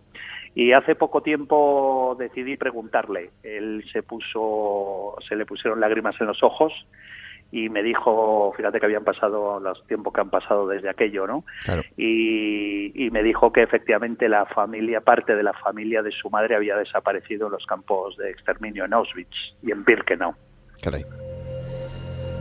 Son desde luego situaciones personales que a uno, eh, quizá no sé si le tocan o no a la hora de escribir ciertos libros, ciertas obras, como esta en donde tú de verdad te has enfrentado a, estos personajes. También es cierto que has tenido la oportunidad de indagar en muchas biografías, pero has decidido estas 12. 12 por un motivo en concreto, porque eran quizá criminales eh, de guerra. Eh, eh, bueno, yo creo que es un gran abanico, ¿no? Es un gran abanico que va desde los altos jerarcas del, y arquitectos del Holocausto, como fue el caso de Adolf Eichmann, mm. eh, que es, digamos, el más conocido. Eh, Adolf Eichmann es uno de los arquitectos del Holocausto, quien diseña toda la estructura de líneas férreas para llevar más rápidamente a los judíos desde comunidades importantes hacia los campos de exterminio. Luego hay nazis de segundo nivel, es decir, dentro de esa maquinaria de muerte que supuso el holocausto, que es, por ejemplo, el doctor Mengele, Joseph Mengele, que es mm. famoso porque él era el jefe médico de Birkenau, no de Auschwitz, como se ha dicho, él nunca fue jefe médico de Auschwitz. Él era el médico de Birkenau, que era el campo anexo a Auschwitz. Eh, este hombre eh, tuvo un papel muy destacado en los experimentos brutales que se hicieron en los, en los campos de, Birkenau. ¿no? Luego está, por ejemplo, Franz Stangl. Mm. Franz Stangl era el comandante del campo de Treblinka, uno de los campos más horripilantes que se, han, que se construyeron en la época del régimen nazi. Eh, donde, donde murieron casi 890.000 personas, fueron asesinadas ahí. Eh, luego está Wagner, que era el comandante del campo de Sobibor.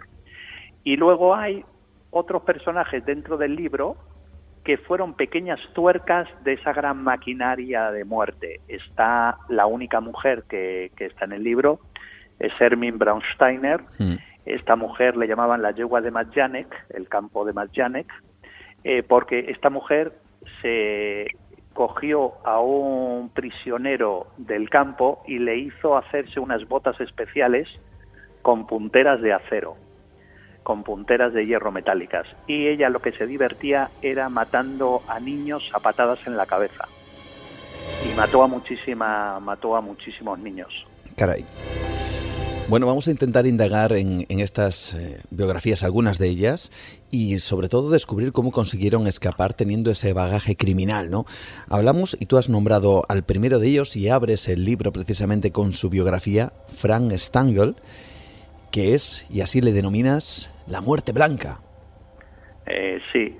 Eh, Franz Stangl es, es efectivamente, le llamaban la muerte blanca porque él era muy conocido en el campo de Treblinka porque él usaba una casaca impecable blanca, de color blanco.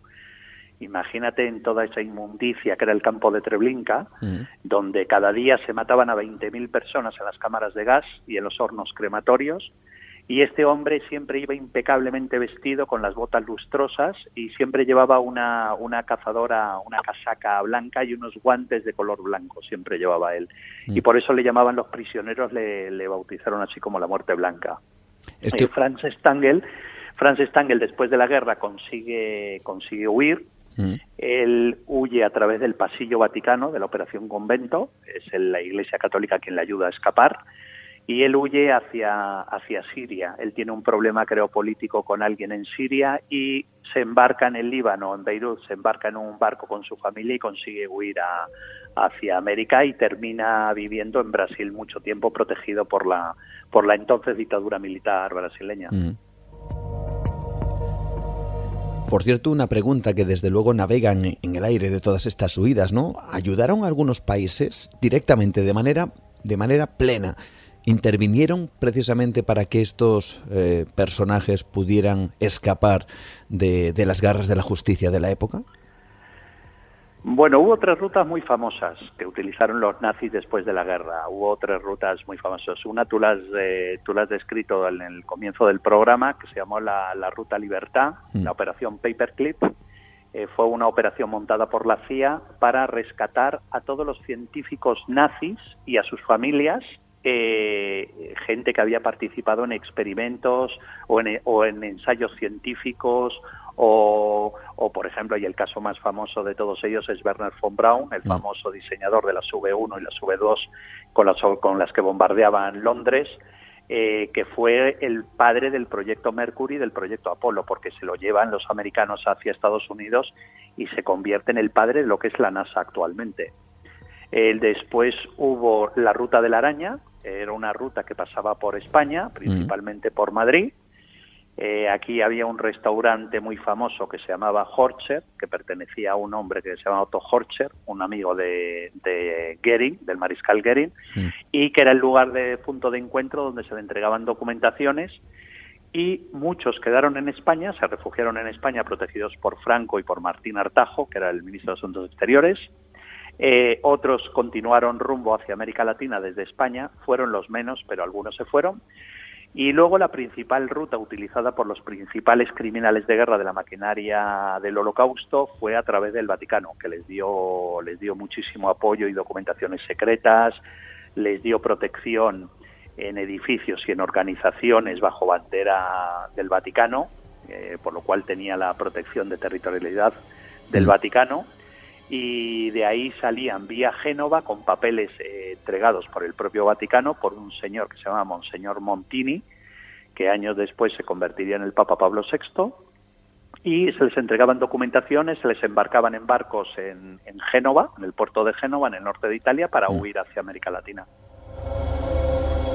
Y ahí desde luego también intervenía la Iglesia, ¿no? ¿Cuál era esa conexión? ¿Por qué esa conexión entre el nazismo y, lo eclesiástico? ¿Qué es lo que tienen en común tanto como para que algunos, no digo evidentemente todos, pero sí algunos eh, miembros importantes de la época en cuanto a lo eclesiástico se refiere, sí ayudaran a estos jerarcas a huir? Eh, bueno, hubo dos organizaciones muy claras en el Vaticano. Una fue Santa María del Ánima, que era el colegio austro-alemán de, en Roma, era el seminario de los, de los sacerdotes alemanes y austríacos, que estaba dirigido por eh, Monseñor Alois Judal. Este era un nazi recalcitrante. Mm. Eh, son famosos sus escritos hablando sobre el problema del judaísmo, es famoso su carta con el 50, el 50 aniversario, el 50 cumpleaños del, de Hitler, la carta que le envía, que le envía Judal, y luego la otra era San Girolamo de Lirici, que era el colegio de los croatas, que sabes, eh, para tus oyentes, Croacia fue un país pro-nazi durante toda la guerra. Era un país que apoyó, porque Hitler apoya su independencia de, la entonces Yugoslavia, y se ha convertido y se convirtió en un país claramente satélite de los nazis. Eh, y principalmente el Vaticano, yo creo que Pío XII tenía más miedo, déjame decirte que tenía más miedo a los comunistas, a Stalin, que a, que a Hitler. Él sabía que Hitler jamás llegaría a entrar en el Vaticano, mientras que él no tenía tan seguro de una futura invasión soviética a Italia y la ocupación del, del Vaticano. Y yo creo que por eso no sé si él autorizó oficialmente a la ayuda a escapar a criminales de guerra nazis, pero sí que al menos cerró los ojos ante todo ese paso de criminales, te digo, de criminales que habían matado a 890.000 personas, a mm. gente que había matado responsable de 6 millones de asesinatos, como el caso de Adolf Eichmann que pasaron por organizaciones vaticanas. Muchísimas gracias por estar con nosotros esta noche. Un verdadero placer y un abrazo fuerte. Un abrazo muy fuerte. Buenas noches.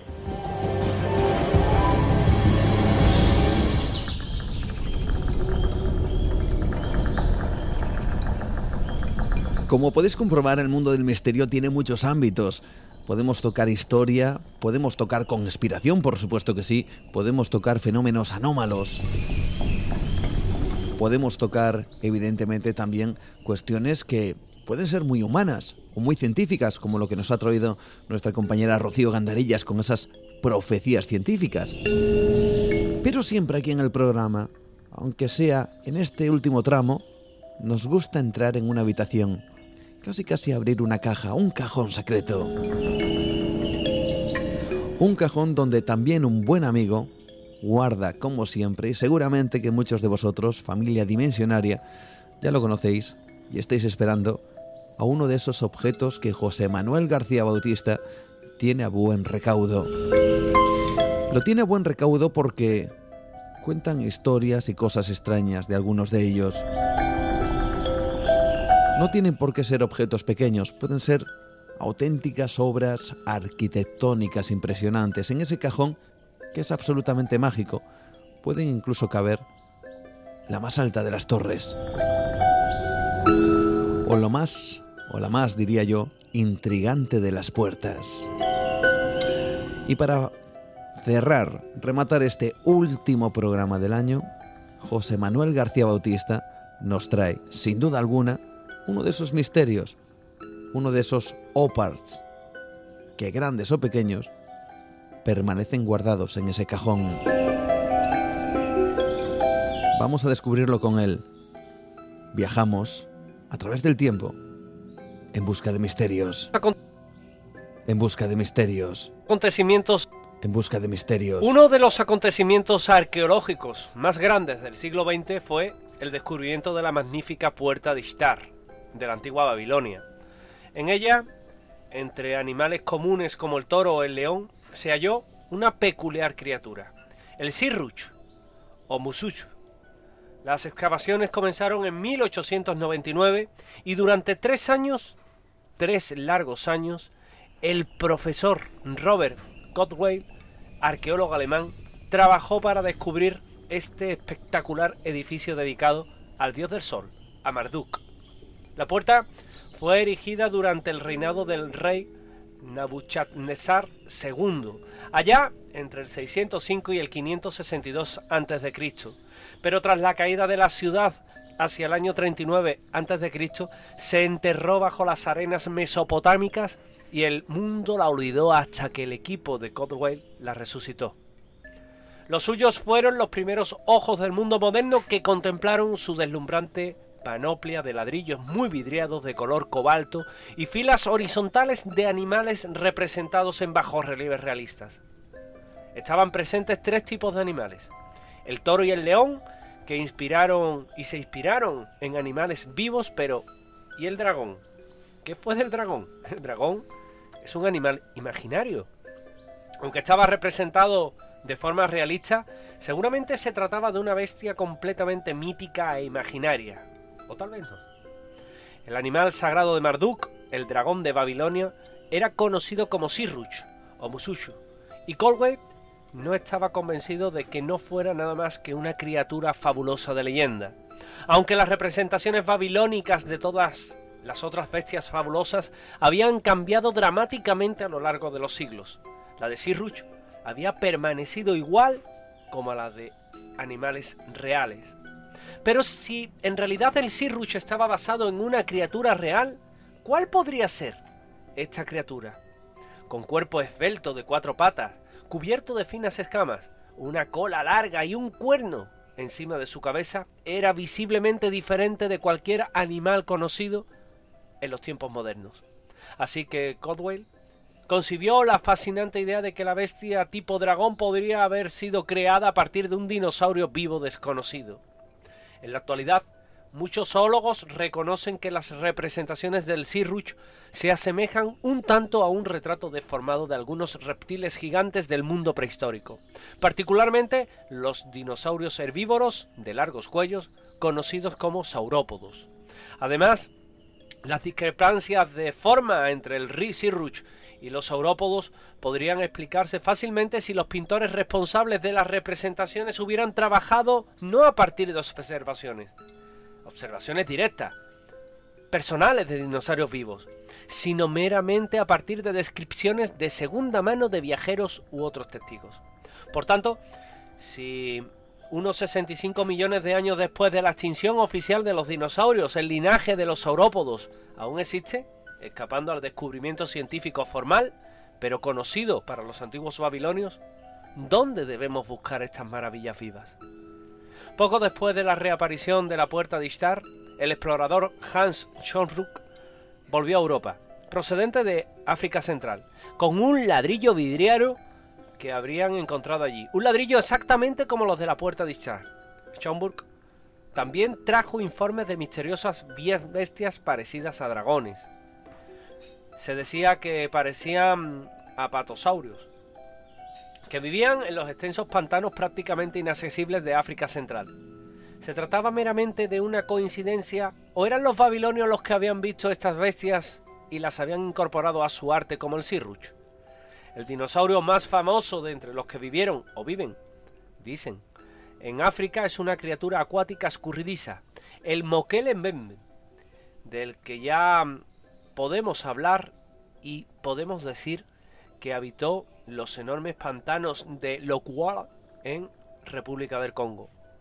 Solo en los últimos 200 años muchos observadores locales y europeos aseguran haber observado y durante la década de 1980 este extraño animal, partiendo de varias expediciones, con la esperanza también otras expediciones de confirmar su existencia.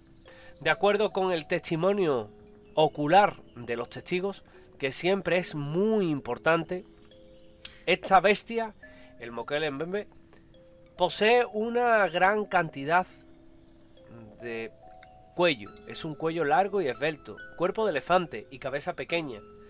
Cuatro imponentes extremidades y pies con zarpas que dejan huellas distintivas de tres dedos.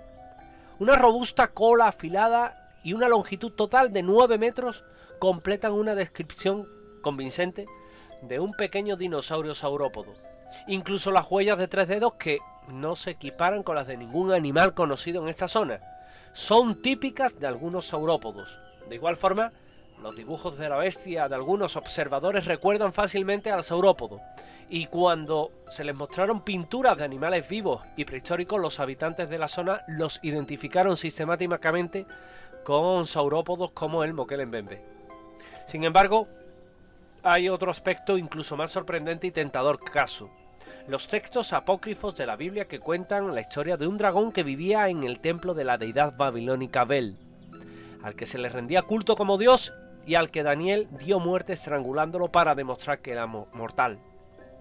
Cualquier otra bestia hubiera sucumbido de igual forma. Ha habido mucha controversia entre los estudios de la Biblia acerca de si este dragón existió realmente y si lo hizo, de qué forma podría haber tenido. En vista de la conexión que despierta la reflexión entre el Sirruch y la misteriosa bestia acuática del Congo, algunos zoólogos han propuesto que podría haberse tratado de un Mbembe, vivo, capturado por los babilonios en África Central y transportado hasta la antigua Babilonia. Son misterios que nos llaman la atención y misterios también que nos podrían transportar de época y también en el espacio, como le ocurre a los Dogú, que son unas pequeñas estatuas de arcilla con raras cabezas, ojos como de insectos y torsos marcados por intrincados diseños de puntos y rayas. Se hacían en el Japón entre el 7000 y el 520 a.C. Algunas personas piensan que representan a los dioses japoneses de la fertilidad. No obstante, según Bob Green, autor del libro Astronautas antiguos en Japón, estos artefactos, de hecho, representan a visitantes de otros planetas, vestidos con sus trajes espaciales. La evidencia más sorprendente, indica Green, es la semejanza entre las marcas de los Dogu y los trajes espaciales de la Administración Nacional de Aeronáutica y el Espacio, la NASA, llamados Unidad de Movilidad Extravehícula, EMU, y se usan los astronautas de este taxi espacial fuera de la nave. Green señala, por ejemplo, que las unidades de pecho para el control del equipo de la EMU se encuentran aproximadamente en el mismo lugar que unos botones circulares en el pecho de los Dogu, los cuales probablemente servían para manejar los sistemas vitales del traje espacial Dogu, afirma, al igual que en la EMU. Asimismo, las rayas que rodean los botones Dogu implementan o simplemente equivalen a marcadores para graduar la cantidad de agua y oxígeno administrada a la persona dentro del traje espacial.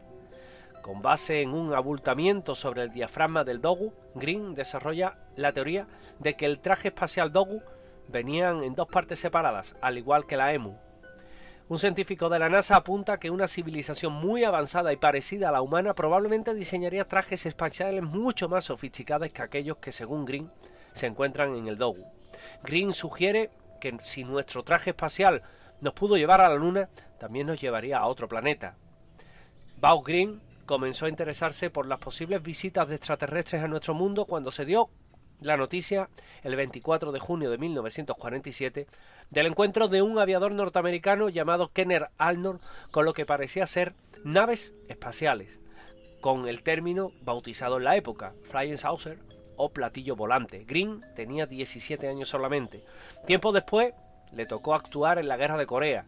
Mientras estaba en Japón comenzó a estudiar las leyendas chinto y la mitología antigua de ese país. Para su sorpresa, los antiguos tomos estaban llenos de referencia a batallas de naves aéreas, castillos debajo del agua, armas exóticas, dragones voladores y hasta televisión. Pero lo más impresionante fueron unas estatuas prehistóricas llamadas Dogu.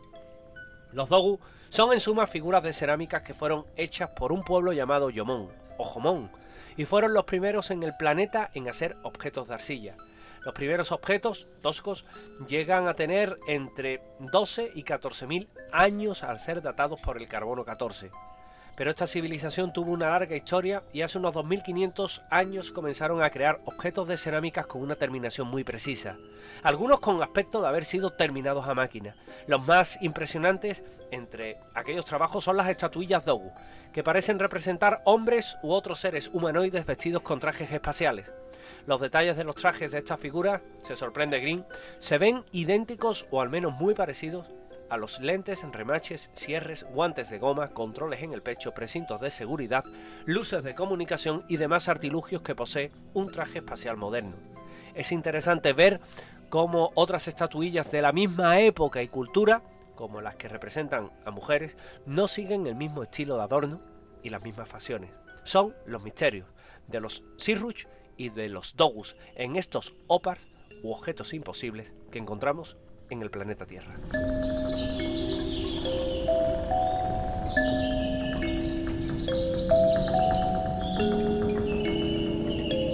Es absolutamente fascinante todo lo que nos trae nuestro buen amigo José Manuel García Bautista.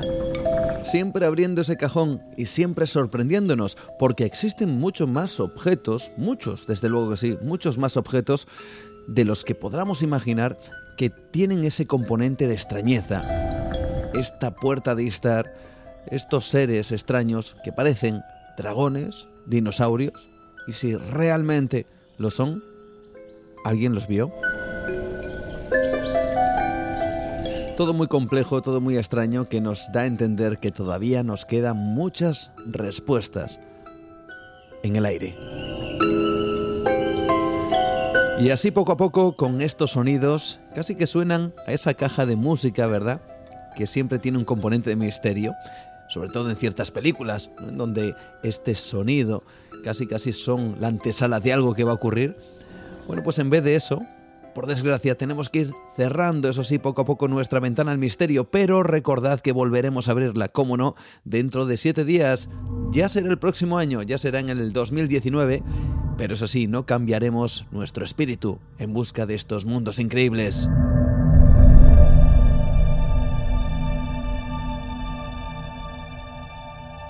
Seguiremos explorando, indagando, investigando y por supuesto os traeremos, como no, un año lleno de buenas historias.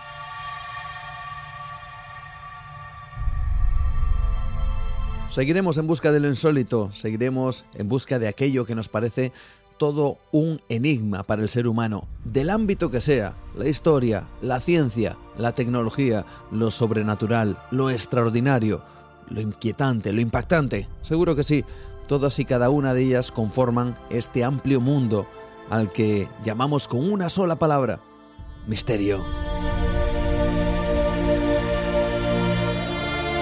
Volveremos dentro de siete días, una vez más, a abrir nuestra ventana y repetimos, por supuesto, claro que sí, nuestras vías de contacto antes de finalizar. Nueva Dimensión o mi perfil Juan Gómez Ruiz en Facebook, también Twitter, arroba Nueva de Radio, Instagram Nueva Dimensión Radio. Ya sabéis que estamos en iVox todos los viernes a partir de las 12 en punto de la noche, hora española. También en iTunes, allí nos encontramos y por supuesto podéis participar todo lo que queráis comentando, eh, compartiendo y por supuesto difundiendo también, si así lo deseáis, este programa Nueva Dimensión. También nos encontramos en No Son Horas, en Onda Cero a nivel nacional, en el Espacio en Blanco, en Radio Nacional de España.